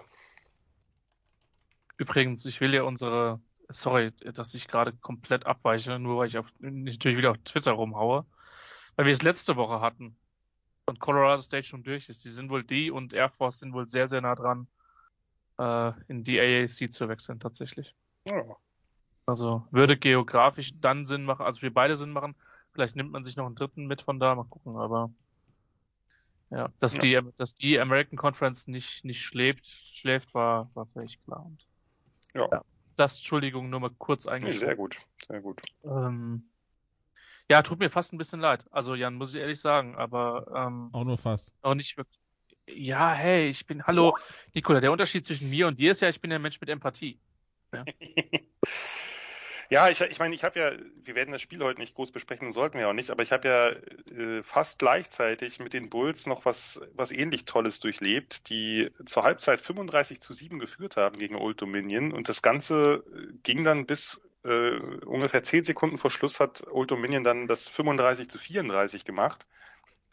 Äh, dabei aber so hart äh, gejubelt, dass sie einen Unsportsmanlike Conduct bekommen haben, wodurch sich der Extrapunkt 15 Yards nach hinten verlegt hat, den sie dann verschossen haben. War fantastisch. Ja, also das tut einem fast leid, wenn man das hört, ne? Ich habe ich hab gelesen, was du getwittert hast. Du warst richtig angepisst, glaube ich. Ja, ich, das ist ja kein Sieg, über den man sich freuen kann. Ne? Mhm. Wenn du so führst und so auch und dann in der zweiten Halbzeit wirklich in, in allen drei Mannschaftsteilen nichts mehr gebacken kriegst und dann eigentlich nur deswegen noch gewinnst, weil der Gegner halt, äh, weil der Gegner halt ein bisschen zu krass jubelt, nachdem man Fourth and Long relativ spektakulär zu einem Touchdown verwandelt hat, kurz vor Schluss und damit halt einen 28-Punkte-Rückstand aufgeholt hat, fühlt man sich irgendwie ein bisschen schäbig. Das lassen wir so stehen. Und kommen zum nächsten Spiel. Ähm, North Carolina legt das nächste Ei und verliert gegen Georgia Tech 22-45. Ist das jetzt ein ganz normaler ACC-Wahnsinn oder ist das mehr, Jan? Äh, kann ich nicht beantworten. Aber auf jeden Also, Fall. also North Carolina war Favorit mit 14,5 Die, war Ja. die waren chancenlos. Die waren wirklich chancenlos. und Sorry. liegen, dann, Ja. und liegen dann Mitte drittes mit 7 zu 27 zurück. Also das wurde dann noch ein bisschen besser, aber ja. Ja, äh, Georgia Tech hat ja sogar seinen Quarterback gewechselt und den, äh, den Jeff Sims wiedergebracht, den sie ja ein hoher Recruit, den sie Florida State weggeschnappt haben, was man auch immer mal wieder erwähnen sollte. Ähm, der äh, Kannst du mir Dann sowas super- ankündigen, damit Herr Sikorski mal kurz weghören kann? Ähm, ich glaube, ja, nee, wie auch immer. Ähm, das, äh, ja, das war halt äh, sehr ungünstig. Also weil der hat dann, der ist ja hoch veranlagt, aber macht 1000 Fehler, hat er in diesem Spiel nicht gemacht, sondern der hat erstmal äh, die Tar Heels Defense, die wir ja schon öfter mal mit ihrer mit ihrer Laufverteidigung ähm, gehighlightet haben, äh, das äh, passiert ja gerne mal, dass die ein paar mehr Yards da zulassen. Äh, so wie in diesem Spiel, äh, wo er da irgendwie 12,8 Yards sehe ich gerade pro Lauf, kann man mal machen. Für die Defense, sag mal so, wird man dann oft verlieren. Und äh, ja, da, also äh, Sam Howell hat da ja noch, äh, noch ein bisschen was bisschen was versucht, aber das war halt, da, kann, da kannst du halt nichts machen. So, das ist, äh, da, da hat es ja auch in der Offense lang genug nicht gepasst, dann kriegst du am Ende, hast du dann noch, noch ordentliche Statistiken, aber ähm, ja, North Carolina sicherlich auch eine große Enttäuschung nach dem, was man dachte. Ne? Das war der andere große Quarterback neben Rattler, wo man überlegte, hier, das ist auch so ein äh, Top Ten äh, Prospect-Kandidat. Klar, muss, muss halt mit einer ganz neuen, mit einem ganz neuen Skill-Core da auftauchen. Äh, und jetzt äh, naja, sieht jetzt für die Tar Heels und Mac Brown jetzt nicht so, nicht so wahnsinnig toll aus und die ACC äh, pendelt sich mit wenigen positiven Ausnahmen, Hashtag Wake Forest, mal wieder auf äh, soliden Mittelmaß ein. Christian, deine Chance für einen Pick, wer jetzt die ACC Coastal gewinnt. Du, ich wollte einfach sagen, das wird super, wenn du im ACC Championship Game einfach zwei, drei Free-Loss-Teams gegeneinander spielen hast. Das ist Classic ACC. So, so, so muss es sein, so war es angelegt, ja. Florida State und Clemson haben zwischenzeitlich nicht mitgemacht. Florida State hat sich jetzt endlich wieder zurückbesonnen, was die ACC eigentlich sein sollte, ja. Eine Konferenz, wo du nie, eine Liga, wo du nie weißt, wer wen, wann, wo, wie äh, schlägt. Ähm, Übrigens, Gut, aber Florida State macht doch da gerade nicht mit, weil da weiß ja jeder, dass die geschlagen werden. Also das, äh, da ist ja der Überraschungsmoment nicht mehr da. Ja, äh, draufhauen, weil man es kann. Ähm, übrigens, ich habe die nächste fantastische Ansetzung gesehen. Wir haben nächstes Jahr Notre Dame BYU in Las Vegas. Da müssen wir eigentlich hin, um nur, uh. äh, aber nur von den Off-Field-Aktionen der beiden Teams zu berichten, weil die werden auch vollkommen überfordert sein, wenn sie in Vegas sind. Also, oder sie werden abgeschirmt, abgeschirmt wie, weiß ich nicht, ist eigentlich vor meiner Zeit, aber DDR-Sportler im Westen, äh, dass man ja nichts Böses anfasst, ja. Also, es wird fantastisch werden. Bin ja, ich sag drei, äh, ich sag äh, zwei, äh, mindestens, also es wird mindestens ein Free-Loss ACC-Team ins Championship Game kommen. Das wird fantastisch. Lustig wäre, wenn das andere Boston College ist, dann feierst du richtig. Ja, Boston College hat ja den Win überhaupt gehabt. Boah, jetzt hau ich einfach mal selber die Überleitung raus. Nikola, du kannst gleich über Kansas State und, äh, und äh, UCLA reden. Ja. Missouri stellt sich hin. Der Headcoach stellt sich hin äh, was ist denn das für ein Non-Conference-Game? Ich habe noch nie jemanden aus, äh, aus Massachusetts rekrutiert. Ja, und dann fährst du halt dahin und verlierst 41, 34 in Overtime. Gut für deine Reputation, würde ich sagen. Nikola, was hast du zum Spiel zu sagen? Ja, die Jungs aus dem, die Jungs aus der Prärie in der Großstadt sind in die Rede gekommen, ne? Ja, das ist wirklich eine der, eine der geilsten Nummern. Also, sich da, ja, die, sich vorher hinzustellen und erstmal, ja, was ist denn das für ein Scheiß eigentlich, was wir hier abgemacht haben oder meine Vorgänger, der Drink ist ja noch nicht lang da und dann, und dann das natürlich zu verlieren, stehen auch als SEC-Team gegen die lausige ACC, da ist alles gut dran an dem Spiel. Ich glaube, der macht eine, der macht eine Selbsthilfegruppe auf mit dem Headcoach von Philadelphia, Beat Dallas. Ja, ich bin, ich bin mir halt relativ sicher, dass, äh, dass der Jeff Heffley, wenn der so weitermacht, dass der keine drei Jahre bei, bei, bei Beast. Sieht gut aus gerade, ne? Ich meine. Ja, ja. Und jetzt, und ich meine, man, man muss verstehen, der hat gerade seinen NFL-Kaliber Quarterback Joe Kobeck verloren und Eben. mit dem, das ist mit dem Backup gewesen, mit, mit ja. Grosel, der wirklich, ich hätte ihn mir letztes oder vorletztes Jahr angeguckt und da ist eine Schrotflinte akkurater gewesen, aber äh, das äh, scheint, der scheint wirklich, der scheint wirklich einen Draht zu haben äh, Respekt. Ja, hat ja was von Verkehrsunfall. Es gibt halt Aber gut, ich hätte es vergessen. Es, es, es, vergessen gibt, Christian. Gut, dass du es aufgegriffen äh, hast. Das war ähm, es ja. ist, äh, also für einen tut es mir leid, aber ja, ansonsten, also. Ja, ja, ich weiß, wenn du ja. meinst. Wenn, wenn, du schon, aber wenn du schon Drinkwitz als, also heiß, ne, also, naja. Ja. Gut. Cheers. Genau. Well, ähm, Auburn schlägt Georgia State mit 3, nee, 34, 24 und feuert den Receiver-Coach. Weil der war bestimmt schuld, dass bisher nicht lief, Jan. Ja gut, das ist einfach Quatsch. Da können wir auch eigentlich gleich mal überleiten. Aber ähm, das war ja, das war ja wirklich auch eine, eine wirklich, wirklich schlechte Vorstellung. Ich meine, das, das Ergebnis täuscht ja drüber, drüber hinweg, dass die halt mit, mit einem längeren Fourth Down halt den Touchdown zum, zur Führung gemacht haben. Ne? Die lagen 1924 zurück, eine Minute vor Schluss, nicht mal eine Minute vor Schluss. Und, also äh, es sind vier Field Goals, ein geblockter Punt, ein Pick Six und halt ein Offense-Touchdown. Ja. Der Pick Six kam ja dann, der kam ja dann, äh, der kam ja dann danach. Das war ja, Ja. dann eigentlich Desperation Time. Das möchte ich jetzt auch Georgia State äh, nicht anlasten. Wir hatten ja schon über Georgia States Head Coach äh, genug gesprochen. Hier er das Team offensichtlich gut motiviert gekriegt. Und äh, ja, Auburn dann mit dem Backup TJ Finley, der vorher bei LSU war, also Transfer, der hat dann äh, die Kohlen aus dem Feuer geholt mit so einem ja, fast Scramble Drill mäßigen Play, diesem am Fourth Down, wo er da hin und her läuft und dann irgendwie den, den Shedrick Jackson in der Endzone findet. Aber das war, ja, wie gesagt, das war peinlich. Das war auch peinlich, weil Georgia State hatte seinen eigentlichen Backup-Quarterback, Darren Granger, der hat das erste Mal auf FBS-Ebene gestartet gegen Auburn und, naja, äh, sah zumindest äh, relativ gut aus. Also dafür, dass man halt gegen eine äh, ja, gestandene SEC-Defense spielt. Und das hätten die verlieren müssen eigentlich. Ne? Also das, äh, das, sie haben wirklich alles Glück der Welt, dass sie das, dass sie da noch, äh, dass sie da noch rausgekommen sind. Äh, ja, es ist, es ist wirklich schön, wie viel knappe Ergebnisse es gibt und wie viel, also natürlich die Favoriten, die sich hinlegen, über die lästern wir ja gerne, aber wie viel Favoriten sich auch fast hinlegen dieses Jahr. Also es gibt einfach eine ganze Menge enger Spiele und ähm, I'm all for it.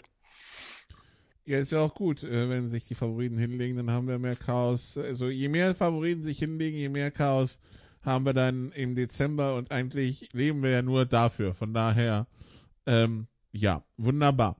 Äh, also wie gesagt, Auburn schlägt Georgia State, ähm, der Receiver-Coach hat es nicht überstanden. UCLA schlägt Stanford 35-24. Stanford hat einen neuen Baum, habe ich gesehen. Gibt's sonst was zu sagen?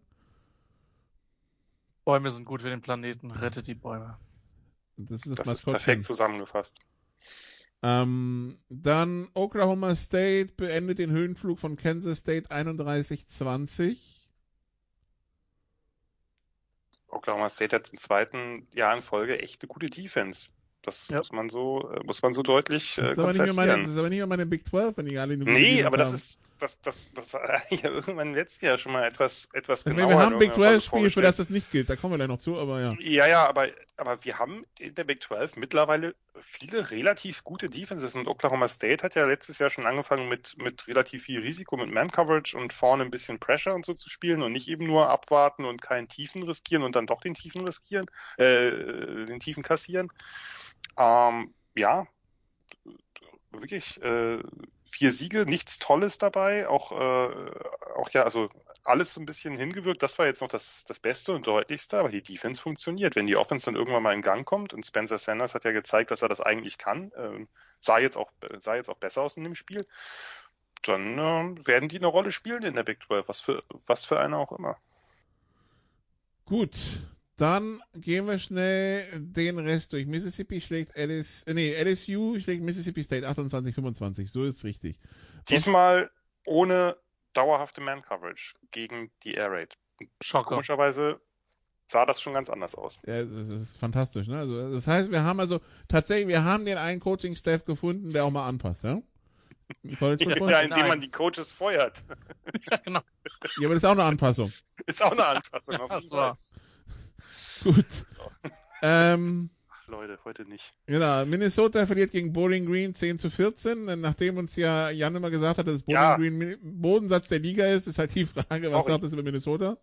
Sorry, sorry, sorry. Das äh, ist natürlich, also äh, ich habe dieses Team ja wirklich gesehen, auch ein paar, paar Mal mehr gesehen. Das äh, sind ja nicht nur Eindrücke aus irgendwelchen Highlights oder Statistiken. Das war wirklich grotesk. Die haben im letzten Jahr, glaube ich, irgendwas wie 350 Rush Yards pro Spiel zugelassen gegen nur Mac Offenses. Ja, also das ist ja kaum vorstellbar. Und ich meine, wenn man sich jetzt die Statistiken anguckt, ist es ja auch nicht so, dass die offensiv jetzt sehr, sehr große Bäume ausgerissen haben. Die haben keine 200 Yards Offense gehabt.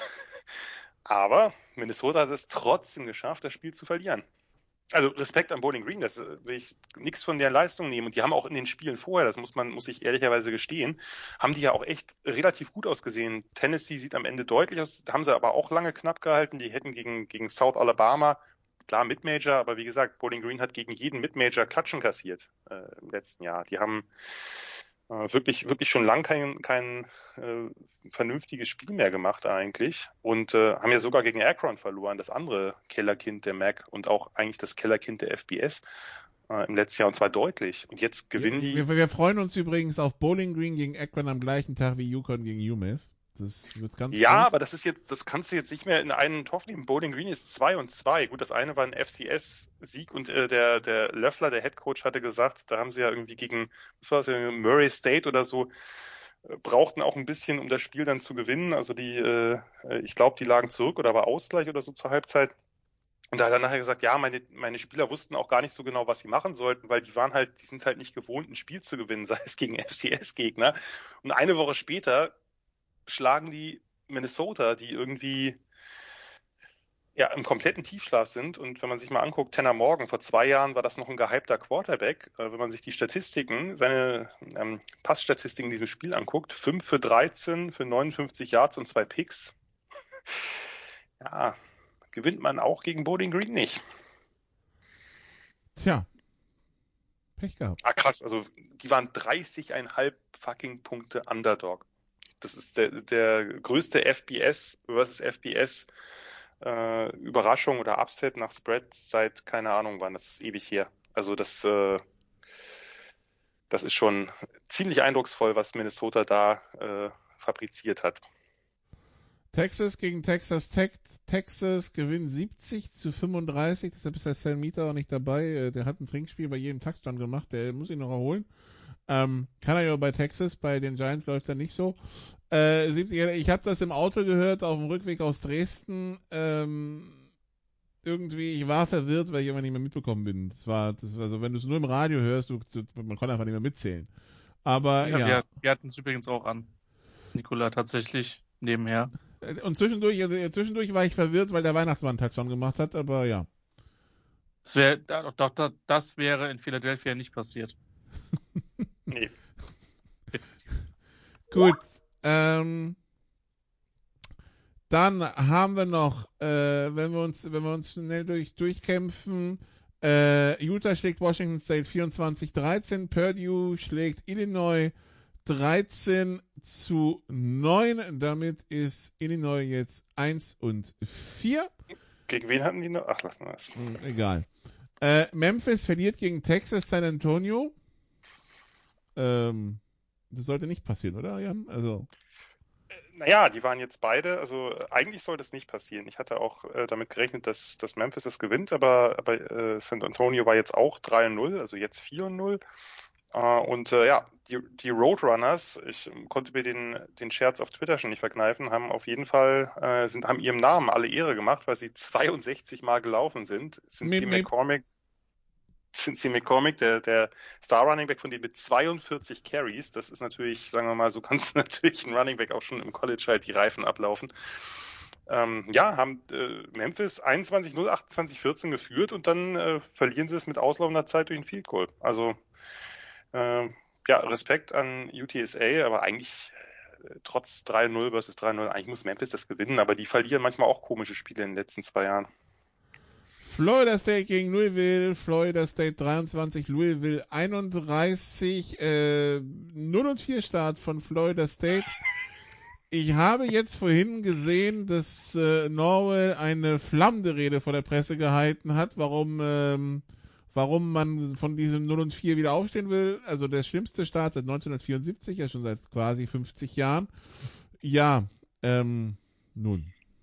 Es war ein, es war 7 zu 31 zur Halbzeit und äh, er feiert sich dafür, dass man wenigstens wieder ein bisschen rangekommen ist. Und ich denke mir halt, naja, wenn das der Anspruch ist, dann weiß ich auch nicht. Wer möchte draufhauen? Bitte Christian.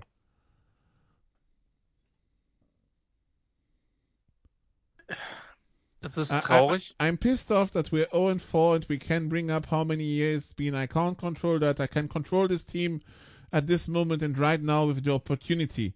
So we're going to work our butts off to go get better and we're going to do it the right way. And we are going to have a standard how we operate, the same standard of everything that we do. I'm going to hold myself to it because I've got to be the example. Does that mean I'm not gonna make a mistake? I probably make a mistake. Might make one today, might make one tomorrow, but I will respond to that. That's the team I want because I've seen it work. Wie viel geht, Ja. wie viel muss dafür ins Phrasenschwein für all das? Ja, ungefähr 100 und sie werden dann trotzdem nächste Woche 50 von Schwäbisch Hall bekommen. Ähm, ja. Zweckoptimismus, oder? Ich meine, vermutlich musst du so etwas sagen.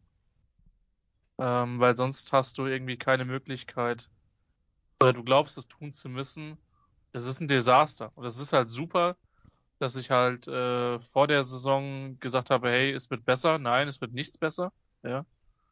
Und ähm, auch das Spiel, sie haben es dann in der zweiten Halbzeit eng gehalten, aber äh, mein Gott, sie rennen den eigenen Ansprüchen hinterher.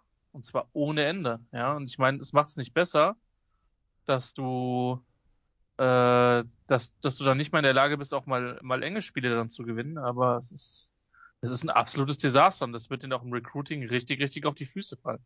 Also, das ist, glaube ich, relativ, äh, relativ offensichtlich. Yes, we are 0 and 4, but we have today. Then, Lord willing, wake up tomorrow. We'll have tomorrow. And what we do with that, man, I've got a lot of confidence in. Jan. Also, da will man auch direkt die Türen einrennen. Ja. Kann ich jetzt nichts mehr zu sagen. Äh, da möchte man entweder die Türen einrennen oder irgendwen aus der Tür rausschmeißen. Das kann man sich dann überlegen, was Ich, besser ich, passt. ich, ich merke schon, ihr seid, ihr fühlt euch nicht ganz abgeholt. Nee, heute nicht. Äh, Wir haben, glaube ich, auch schon zu viel. Wir können jetzt, der, arme Dennis, der über, überlebt nachher den Abend, also den Podcast nicht hier, wenn er den hört irgendwie. Ja, aber Ähm, gut, was ein Headcoach erzählt, das, da können wir ja nichts für. Also, das ist ja, Nee, aber darum sage ich jetzt ja nichts mehr dazu, weil man könnte jetzt draufhauen und man könnte jetzt das Phrasenschwein nochmal anwerfen, aber ähm, wichtig ist auf dem Platz, ne? Sagt man doch so schön. ja, ähm, aber das ist ja gerade, das bei Florida State gerade nicht so klappt. Ansonsten, ja, das Pac-12, die Pac-12 zum Schluss, die, die Nachtspiele. Äh, Washington schlägt California 31-24 in Overtime. Oregon State gewinnt bei USC 45-27. Hallo Verkehrsunfall. Und Arizona State gewinnt gegen Colorado 35-13. Aber das USC-Ergebnis ist natürlich das, was raussticht.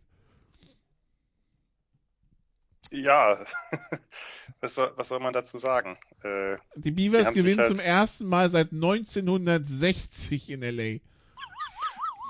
ja, und schenken den 322 Rush Yards ein. Also das ist natürlich dann irgendwann auch eine Frage von Disziplin und, äh, und auch äh, Effort. Also ja, ist nicht so die Saison von USC bisher, aber das, wenn man den Headcoach nach zwei Spieltagen feuert, verdient man es irgendwie auch nicht anders. Er ist irgendwie nicht das Jahrzehnt von USC, aber gut. Ja, kann man auch sagen. Well, dann mach, äh, ich glaube, äh, sind wir durch. Äh, es gibt keinen mehr, auf den, den wir drauf droppen können. Es gibt, äh, es. Man könnte, man könnte SMU noch lobend erwähnen, die einen coolen Shootout gegen TCU gewonnen haben. Äh, aber Allerdings Ähm. nicht die Flagge planten konnten, weil dann ist derjenige etwas verprügelt worden. Doch, die haben trotzdem, also, sie, also ja, der eine wollte plänten, wurde verhindert, dann, dann hat's doch einer geschafft und der wurde verprügelt, genau. Ja, ja, da gab es kleinen, äh, kleinere Ausschreitungen. Nein, Ausschreitungen ist vielleicht ein bisschen übertrieben, aber kleinere Handgemenge nach dem Spiel. Aber das, äh, ja, das war das hundertste Duell äh, zwischen diesen beiden Teams. Der Sieger kriegt ja diese Iron Skillet, so eine eiserne Gusspfanne. Also man, gibt ja auch wirklich Sachen, wo man sich fragt, will man das wirklich haben, wenn man diese Rivalry gewinnt? Aber sei es drum. Äh, Zum Glück hat er die Flagge geplantet und nicht die Gusspfanne. Gut, dass, gut, dass die Gusspfanne da nicht noch zum Einsatz gekommen ist äh, in diesem Handgemenge. Aber gut, äh, SMU wirklich äh, ja, erneut stark in der- diese Offense macht ja Spaß. Äh, In der zweiten Halbzeit wurde es gar nicht mehr so so krass offenslastig wie in der, wie in der ersten. Dann haben die Defenses auch ein paar Plays gemacht. Äh, am Anfang war es ja Touchdown, Touchdown, Touchdown, Touchdown. Aber ja, ähm, wie auch immer, ähm, sind 4-0, haben TCU geschlagen und äh, werden sicherlich in der AAC eine nicht so schlechte Rolle spielen. Und bevor irgendeiner der Spieler auf die Idee kommt, ich werte es nicht positiver, wenn man mit einer, Hel mit einer Gusspfanne auf den Helm prügelt, als wenn man das mit der blanken Faust tut. Von daher, denkt erst gar nicht dran. Pause.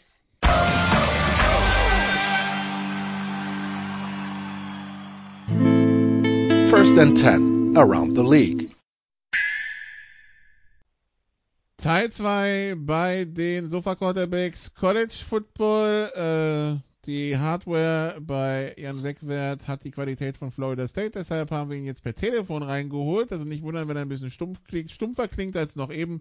Äh, es ist keiner vorbeigekommen und hat ihm irgendwie das erste, die, den ersten Teil vor der Nase gehalten. Das ist einfach die Technik. Gut, dann äh, sind wir quasi bei unserem Vorschau Schrägstrich Picking Against the Spread angekommen und in der Nacht von Donnerstag auf Freitag äh, Christian, direkt ein ACC-Duell, das du dir natürlich nicht entgehen lassen kannst. Um 1.30 Uhr morgens spielt Miami gegen Virginia und äh, Miami ist Favorit mit 5.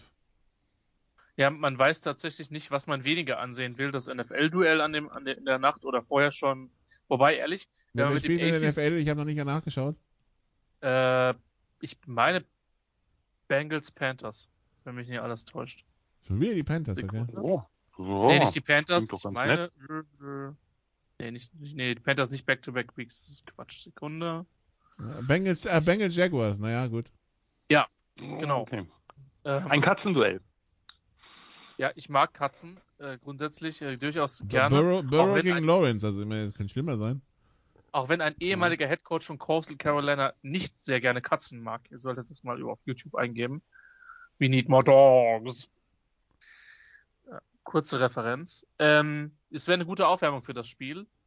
Ähm, Virginia covered.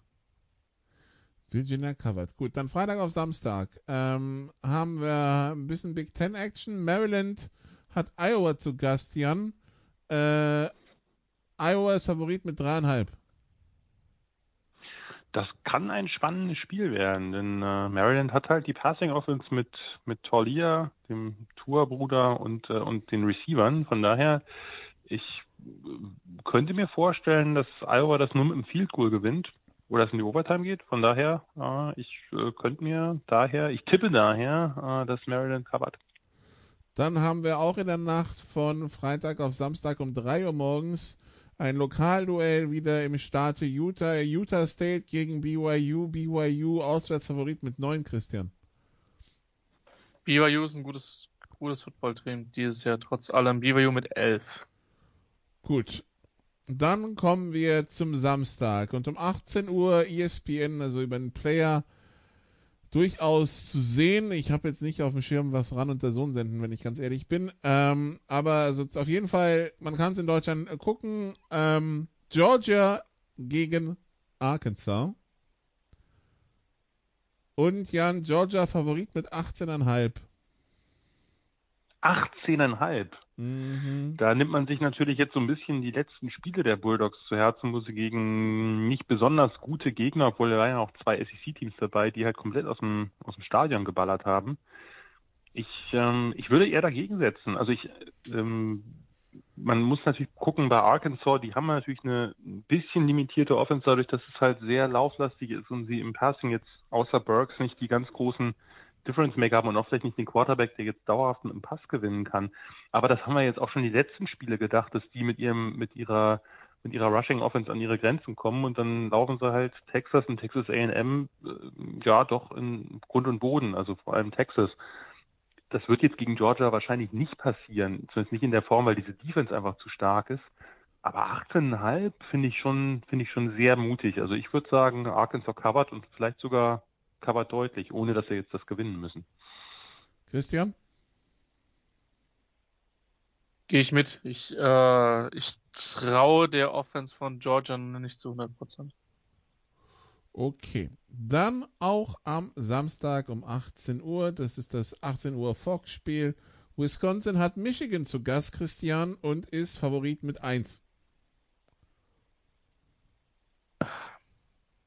Man traut Michigan irgendwie nicht, oder? Ja, das ist mein Problem, Jan. Aber bei Wisconsin, äh, Wisconsin bei dem Spread offensichtlich auch nicht. Äh, sorry, nee, Michigan. aber dass die überhaupt mit einem Favorit sind, Entschuldigung. Ja, ja, wenn ich das jetzt jinke, Michigan mit 10. Okay. Ich traue Wisconsin dieses dann, kann, dann kannst du dann kannst du sagen, entweder du hast richtig gelegen oder wir können auf Farbe rumkloppen. Ja. Jan, du hast meine Strategie eiskalt durchschaut. So sad. Gut, nachdem Missouri also diesen, diesen Boston, diesen Boston-Ausflug nur bedingt verdaut hat, haben sie jetzt Tennessee zu Gast und sind Favorit mit Dreiern. Oh, ja, ist jetzt nicht das attraktivste Spiel. Ich werde ganz sicherlich nicht einschalten, aber ich würde schätzen, dass Missouri das mit mehr als drei gewinnt. Im SEC Network. Gut. Ähm, wir haben dann North Carolina. Die spielen gegen Duke, äh, gegen die Blue Devils. Äh, Christian haben Heimspiel. Also so ein, so ein, also im Basketball würden alle jetzt denen die Bude einrennen. Im Football weiß ich nicht. North Carolina ist immer noch Favorit mit 19,5. Äh, du covered. 19,5 finde ich krass viel. Trotz allem. Also, Duke ist nicht gut, wir wissen es, aber oh, nee. Reicht nicht. Aber du müsstest, du müsstest ja eigentlich mit den Blue Devils halten, oder, Nikola? Äh, ja, ne, also, also die, die, die Duke Blue Devils nicht zwingen. Wobei tatsächlich, also man muss dazu sagen, die ersten College Football Spiele, die ich damals bei NASN gesehen habe, das war tatsächlich vor allen Dingen ACC, weil das irgendein so komisches Network übertragen hat, mit dem anscheinend NASN eine Partnerschaft hatte. Von da, daher, mein, mein erster intensiver Kontakt mit College Football war tatsächlich ACC und damit sehr Carolina-lastig, also North Carolina, Duke und Co. Aber ja, also. Das heißt, es konnte danach nur noch besser werden, ja? Äh, ja, definitiv. Ähm, ähm, ich, ich, weiß gar nicht mehr, wie dieses Netzwerk, dieses, dieses, dieses Network hieß, aber auf jeden Fall war es ein, so ein ganz komisches, irgendwie so ein ganz komisches Ding. Ähm, ja, nun, ähm, also North Carolina gegen Duke, auch um 18 Uhr.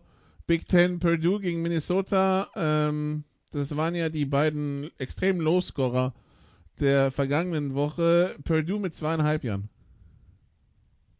Also Spread, also nicht Ergebnis. Dem, nach dem Auftritt von Minnesota würde ich Purdue da schon schon vorn sehen und auch mehr als zweieinhalb. Also das war das war wirklich so erbärmlich. Ähm, da, da fehlen mir die Worte und ähm, ja, Purdue hat ein dreckiges Spiel gegen Illinois gewonnen, aber ähm, die gewinnen das mit sieben oder zehn oder so. Gut, dann haben wir Toledo zu Gast bei UMass. Christian, Toledo mit 27. Ich würde. Altes McDuell. Also Humes war ja mal in der Ja, ich würde, ich würde niemals gegen äh, David Odenthals ehemalige Mannschaft setzen. Von daher Toledo mit 28. Gut, dann immer noch um 18 Uhr TCU gegen Texas. Äh, Texas mit 5 Jahren.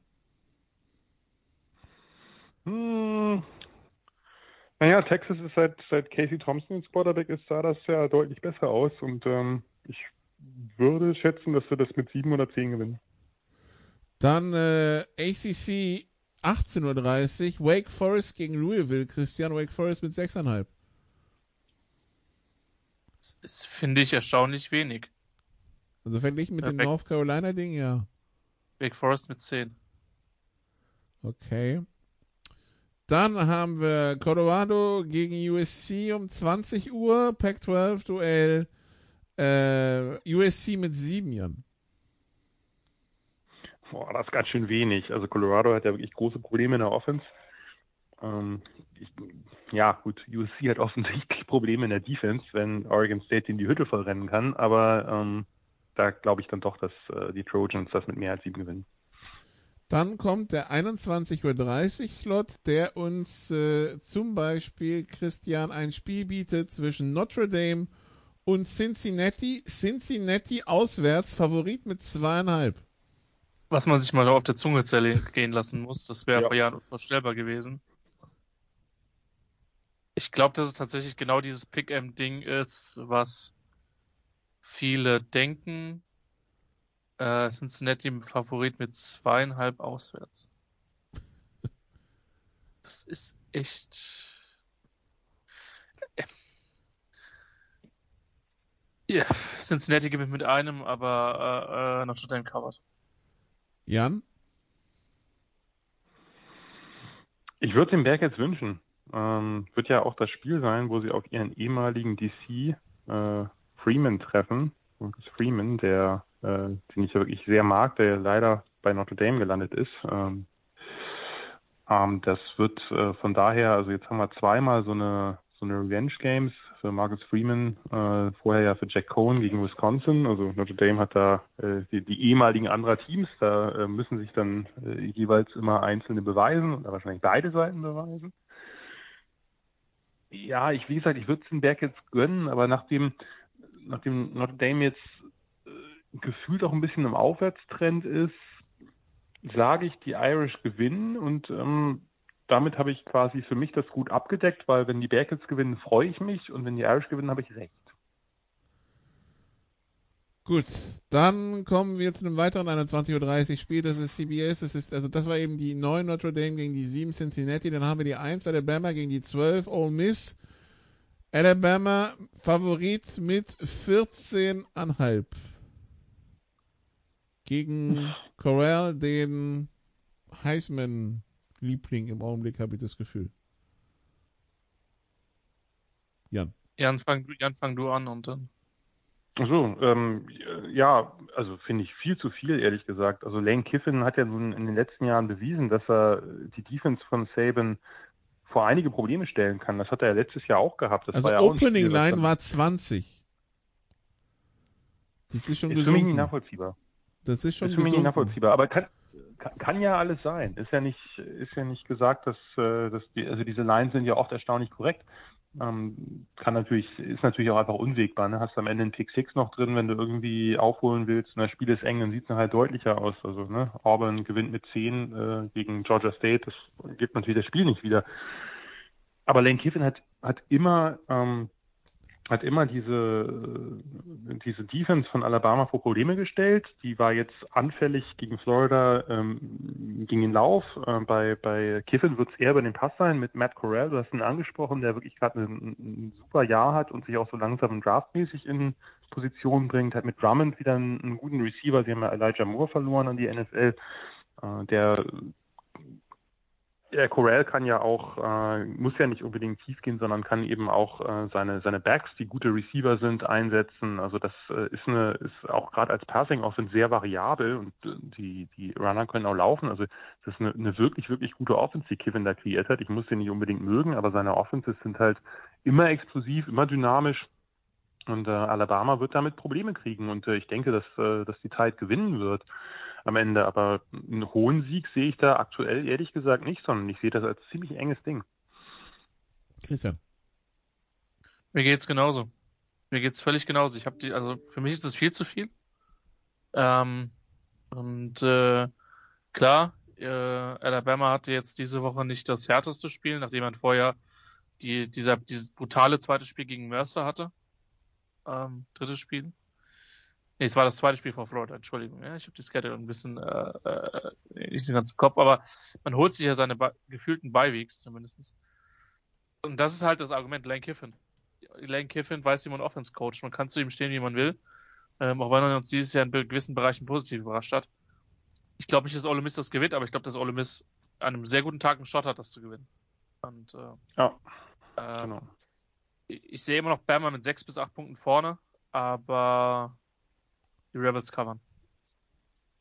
Die müssen echt aufpassen, die Zeit, dass sie sich nicht nochmal so einhüllen lassen äh, wie, gegen, wie gegen Florida. Und auch daraus wird, könnte ich mir gut vorstellen, dass Kiffin selbst aus dem Spiel, obwohl das ja eine ganz andere Offense ist, die viel mit Options äh, gelaufen ist und viel Zone Read und so, dass er auch da was rausnehmen wird, weil das kann man immer mal einstreuen und Corell kann laufen und der hat halt mit mit mit Ely und und, und Connor gute äh, gute Runner.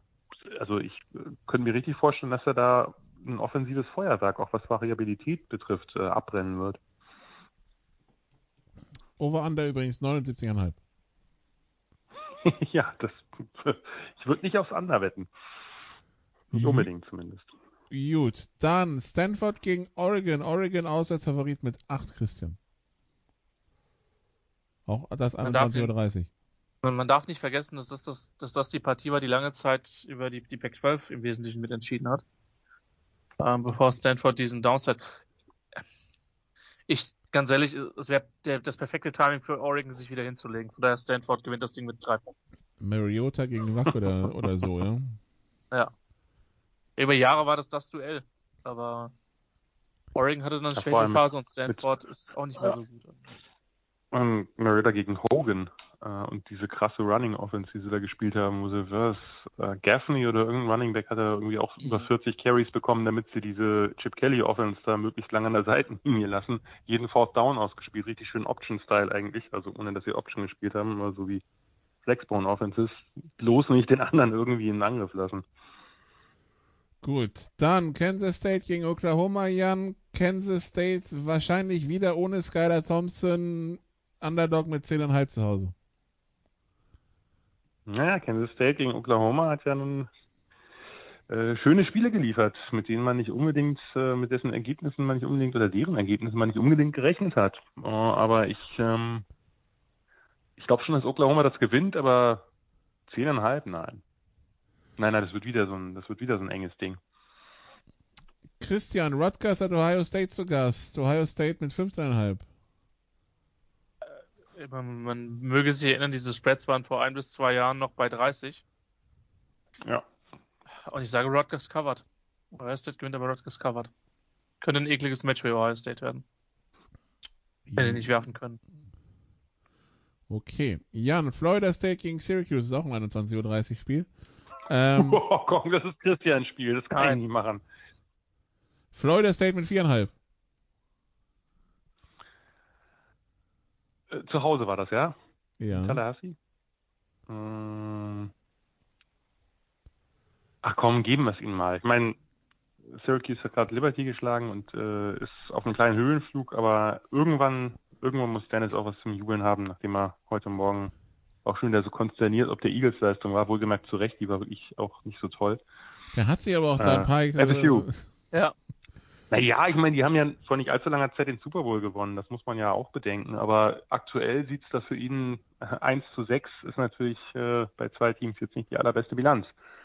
FSU gewinnt, komm, das erste, der erste Sieg äh, für Norwell und Co. in dieser Saison. Nach dieser flammenden Rede. Christian, Boise State gegen Nevada. Boise State mit 6,5 zu Hause. Äh, Nevada covered. Ich kann Boise State auch noch nicht wirklich einschätzen. Die 1 und 3 California. Da geht's, den Bach runter, ja? Na gut.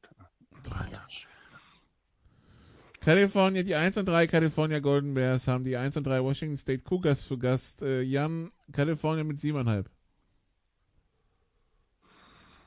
Kerl gewinnt, aber ich hätte jetzt so, sowas wie 3 oder 7 gedacht. Also äh, die Cougars covern. Dann gehen wir in den Mitternachtsslot. Kentucky hat Florida zu Gast. Christian Florida Auswärtsfavorit mit 8,5. Uh, Florida mit 10. Ist notiert. das habe ich befürchtet. Dann North Carolina State gegen Louisiana Tech. Jan, North Carolina State mit 19,5. Naja, Louisiana Tech hat äh, gegen SMU auch ne, bis zur Hail Mary, wenn ich mich jetzt nicht komplett täusche, ich habe ja gerade nichts vorliegen, ähm, sich sehr gut geschlagen. Na, ich sag, die ähm, halten das Spiel enger. Covern mit 17 vielleicht für NC State oder 14, irgendwie sowas. Dann kommen wir um 1 Uhr morgens an. Da hat Texas A&M Mississippi State zu Gast, Christian. Und Texas A&M ist Favorit mit 7. Ähm, Statement Win. Naja, ist kein Statement Win. Äh, Jimbo. Ah. Ist ein guter Spread.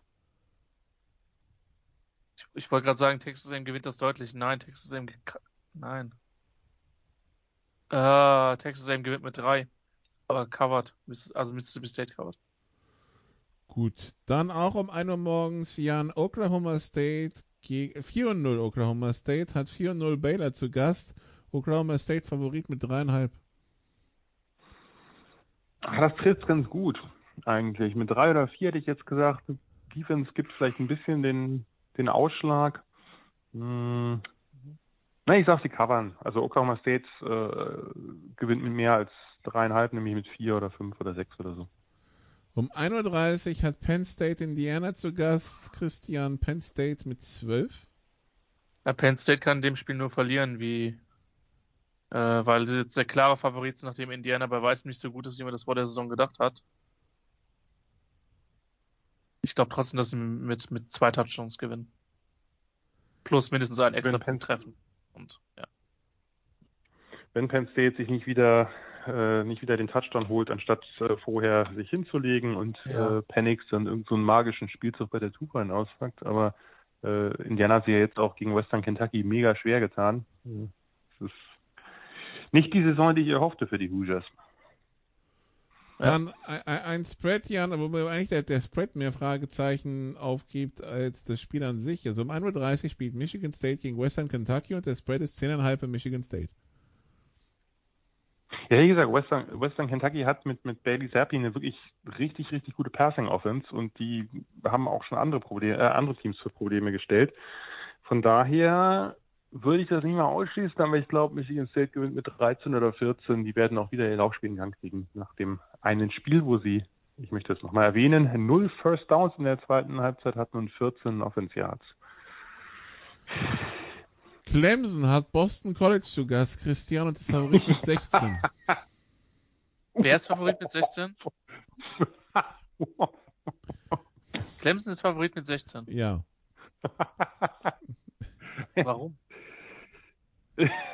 Kriegen jetzt mehrere Spiele keine 16 Punkte überhaupt in der regulären Spielzeit hingekriegt, außer gegen FCS-Teams, also noch gar keins. Ich würde, na, also Boston, sagen wir es so, ich glaube, dass Boston College covert. Glaubst du? Das glaube ich, ja. Ich will, ich will die Leute nicht animieren, irgend, irgendwelches Geld zu setzen, weil am Ende bin ich schuld und dann fühle ich mich schlecht. Also ich glaube mit meiner niedrigen Expertise, dass Boston College covert, aber ich bin mir nicht sicher. Ich kann mir sogar vorstellen, dass Boston College das, das Spiel aus irgendwelchen Gründen gewinnt, aber das ah, so weit würde ich noch nicht gehen wollen. Würdest du, Jan? Nicht mit dem, nicht mit dem Backup-Quarterback, von dem habe ich einfach auch, ich habe es jetzt nicht genauer betrachtet, aber bei dem habe ich so ein schlechtes Gefühl gehabt. Ähm, nur, was, wie soll denn Clemson gegen eine doch relativ solide Defense so viele Punkte machen? Die haben gegen Georgia Tech halt kaum Punkte gemacht. Die haben gegen NC State kaum Punkte gemacht. Die haben gegen Georgia, gut, das ist natürlich eine der besten Defense überhaupt, quasi gar keinen Punkt gemacht. Also, wie soll denn das funktionieren? Äh, Das mit, mit 16 zu gewinnen, das bedeutet ja, ich meine, klar, die Defense, die eigene Defense ist super, aber äh, ich würde davon ausgehen, ich würde Clemson immer noch leicht vorne sehen, aber wirklich nur leicht und ähm, wenn, dann werden sie es wahrscheinlich eher in einem Low-Scorer gewinnen. Gut. Dann, es gibt Tickets ab 3 Dollar. Ähm, Wenderbild hat Yukon zu Gast, Jan. Und Wenderbild ist, ist Favorit mit 14,5. Ja, sorry, aber das wird auch mehr als 14,5 werden, weil Yukon ist Yukon. Also selbst für Vanderbilt, solange sie nicht die äh, Passstatistiken des letzten Spiels äh, nochmal äh, refreshen, sag ich mal, wird das äh, wahrscheinlich irgendwie trotzdem klappen, dass man das äh, mit 17 Punkten gewinnt. Das ist äh, ganz großer Sport. Dann. Ja, drei Dollar ist, äh, man kriegt man ein SEC-Spiel, also nicht SEC-Duell, aber ein SEC-Spiel. Ist doch Ach, nicht ja. verkehrt. naja, klar. Dann Christian. Es ist. Nebraska gegen Northwestern. Nebraska mit 11. Hm. Also nach allem, was ich von Jan gehört habe, schießen die sich ja permanent in den Fuß. Von daher Nebraska gewinnt, aber Jan wird wiederum zittern müssen. Nebraska mit 3. Spiele waren immer eng gegen Northwestern, egal wie gut oder schlecht die Teams waren. Von daher ja, halte ich elf für, hätte ich für beide Teams für relativ illusorisch gehalten. Aber die werden sich schon irgendwas dabei gedacht haben. Dann Jan, LSU gegen Auburn. LSU mit dreieinhalb. Uh, enges Spiel. Ah, spannend. Ähm, ich würde LSU aktuell vorne sehen, weil ich Auburns Offense, egal wer da dann Quarterback spielen wird, einfach nicht vertraue. Ähm, das, also die, das, das Running ja, äh, auch da könnte die Line ein bisschen besser agieren. Die Running Backs sind super. Aber das Passing und dann gegen diese Secondary von, von LSU, wenn die irgendwie in Rückstand sind, wie sollen sie das dann umdrehen? Das ist ja nicht Georgia State. Und selbst da braucht sie, ein Wunder. Äh, LSU gewinnt das mit mehr als drei. Gut. Oregon State gegen Washington. Christian, Oregon State mit zweieinhalb.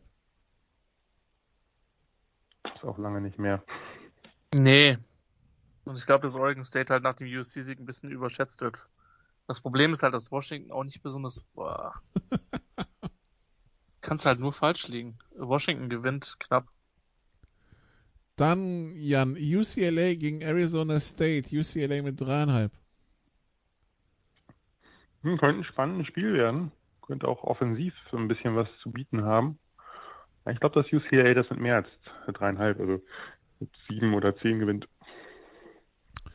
Und dann Christian Hawaii gegen Fresno State. Das ist das letzte Spielkick auf 5 Uhr morgens. Ähm, Fresno State mit 10. Fresno State mit zwei Touchdowns. Jo. Damit sind wir durch. Damit haben wir also die, die, die Highlights im Spielplan 18 Uhr am Samstag Georgia gegen Arkansas und Wisconsin gegen Michigan um 21.30 Uhr Notre Dame gegen Cincinnati und Alabama gegen Ole Miss unter Umständen äh, für den Second, Third und Fourth Screen Stanford, Oregon, Kansas State, Oklahoma. Ähm, ja, und äh, im 1 Uhr Morgenslot Oklahoma State gegen Baylor auf jeden Fall das Spiel, das man sich anschauen sollte. Und ja, ansonsten so ein bisschen verfolgen, wie die Ergebnisse sind. Gerade am Samstag war es ja jetzt auch so, oh, da könnte hier ein Upset sein, da ein Upset sein. Schau mal, wie es läuft. Ja, ähm, tatsächlich ähm, sind wir mal gespannt. Die Saison bisher hat sie uns ja äh, sehr gut unterhalten. Wir hoffen, es äh, geht weiter so. Macht mehr Spaß an der Saison, Christian, wenn die Spiele stattfinden, als wenn wir damit anfangen, welche ja. 15 Spiele wegen Corona ausfallen. Ne? Irgendwie. Erstens das und, und auch Fans in the Stands, ja. Ähm. Und viele auf dem Platz inzwischen. Wobei ich ja heute gelesen habe, dass auch beim German Bowl jetzt noch mehr Blöcke aufgemacht werden. Was ja. mich persönlich freut. Ja, wobei, also es ist weiterhin Die erste GFL-Referenz so spät. Was ist hier los? Du hast Michael Meyer eingebracht. Die, wollte gerade sagen, das ja. ging ganz früh los. Ähm, ja, aber da also, habe ich ja gesagt, dass es keine ist. Äh, ähm, ist immer eine mit Michael Meyer. Es ist, es, ja. es, es ist äh, weiterhin Schachbrettmuster, weil 3G, ähm, kuscheln wäre mit 2G möglich, aber spielt ja Dresden. Ein guter Schlusspunkt. Ja. Kirk Cousins uh, does not approve this message, aber egal. Gut, also, dann war's das für diese Woche für College Football. Wir haben nächste Woche äh, gibt's viel College Football. Äh, dann gibt's ja unter anderem auch hier die Red River, was auch immer, wie das jetzt heißt. Ähm, und den German Bowl. Äh, das ist dann am 9. Oktober in Frankfurt. Also wenn die nichts vorhaben an dem Tag, ja. Die haben äh, da nichts vor an dem Tag. Äh, seien Sie nicht wie Jan Wegwert, kommen Sie nach Frankfurt in den, in den, in den Deutsche, in den Deutsche Bahn, in den Deutsche Bankpark und schauen Sie sich Schwäbischer Unicorns gegen die Dresden Monarchs an. Es kam gerade rein, dass der Running Back der Schwäbischer Unicorns mit äh, Kreuzbandriss ausfällt. Das ist natürlich ein böser Schlag ins Kontor für die Unicorns und äh, der Quarterback auch wackelig, aber ansonsten da übernimmt vielleicht Ian Gerke, da würde ich mir weniger Sorgen machen gegen die Dresdner, die bisher noch nie gewonnen haben. Ähm, einen deutschen Meistertitel, für die es die zweite German Bowl Teilnahme ist. Also, wenn sie nichts vorhaben und irgendwie in Großraum Frankfurt leben, ähm, das ist auf jeden Fall eine Option. Wie gesagt, 3G gilt und äh, Tickets sind zu haben. So, dann war's das von mir. Wir hören uns wieder mit Christian in der Big Show am Donnerstag. Und äh, ja, bis dahin sagen wir, machen Sie es gut, haben Sie einen schönen Mittwoch und äh, weiter Football verfolgen. Bis dann. Tschüss. You did what you had to do and you won the game. Das waren die Sofa Quarterbacks mit der Extravaganza zur National Football League auf Sportradio 360.de. Wenn Sie Fragen, Anmerkungen, Gegenbeispiele haben, schreiben Sie uns entweder auf unserer Facebook-Seite über unseren Twitter-Account at Sportradio 360 oder direkt an steilpass at Sportradio 360.de. Great job, guys! Und versäumen Sie nicht unsere nächste Big Show jeden Donnerstag neu auf www.sportradio360.de. One day at a time. Keep getting better as a football team and we'll see what happens.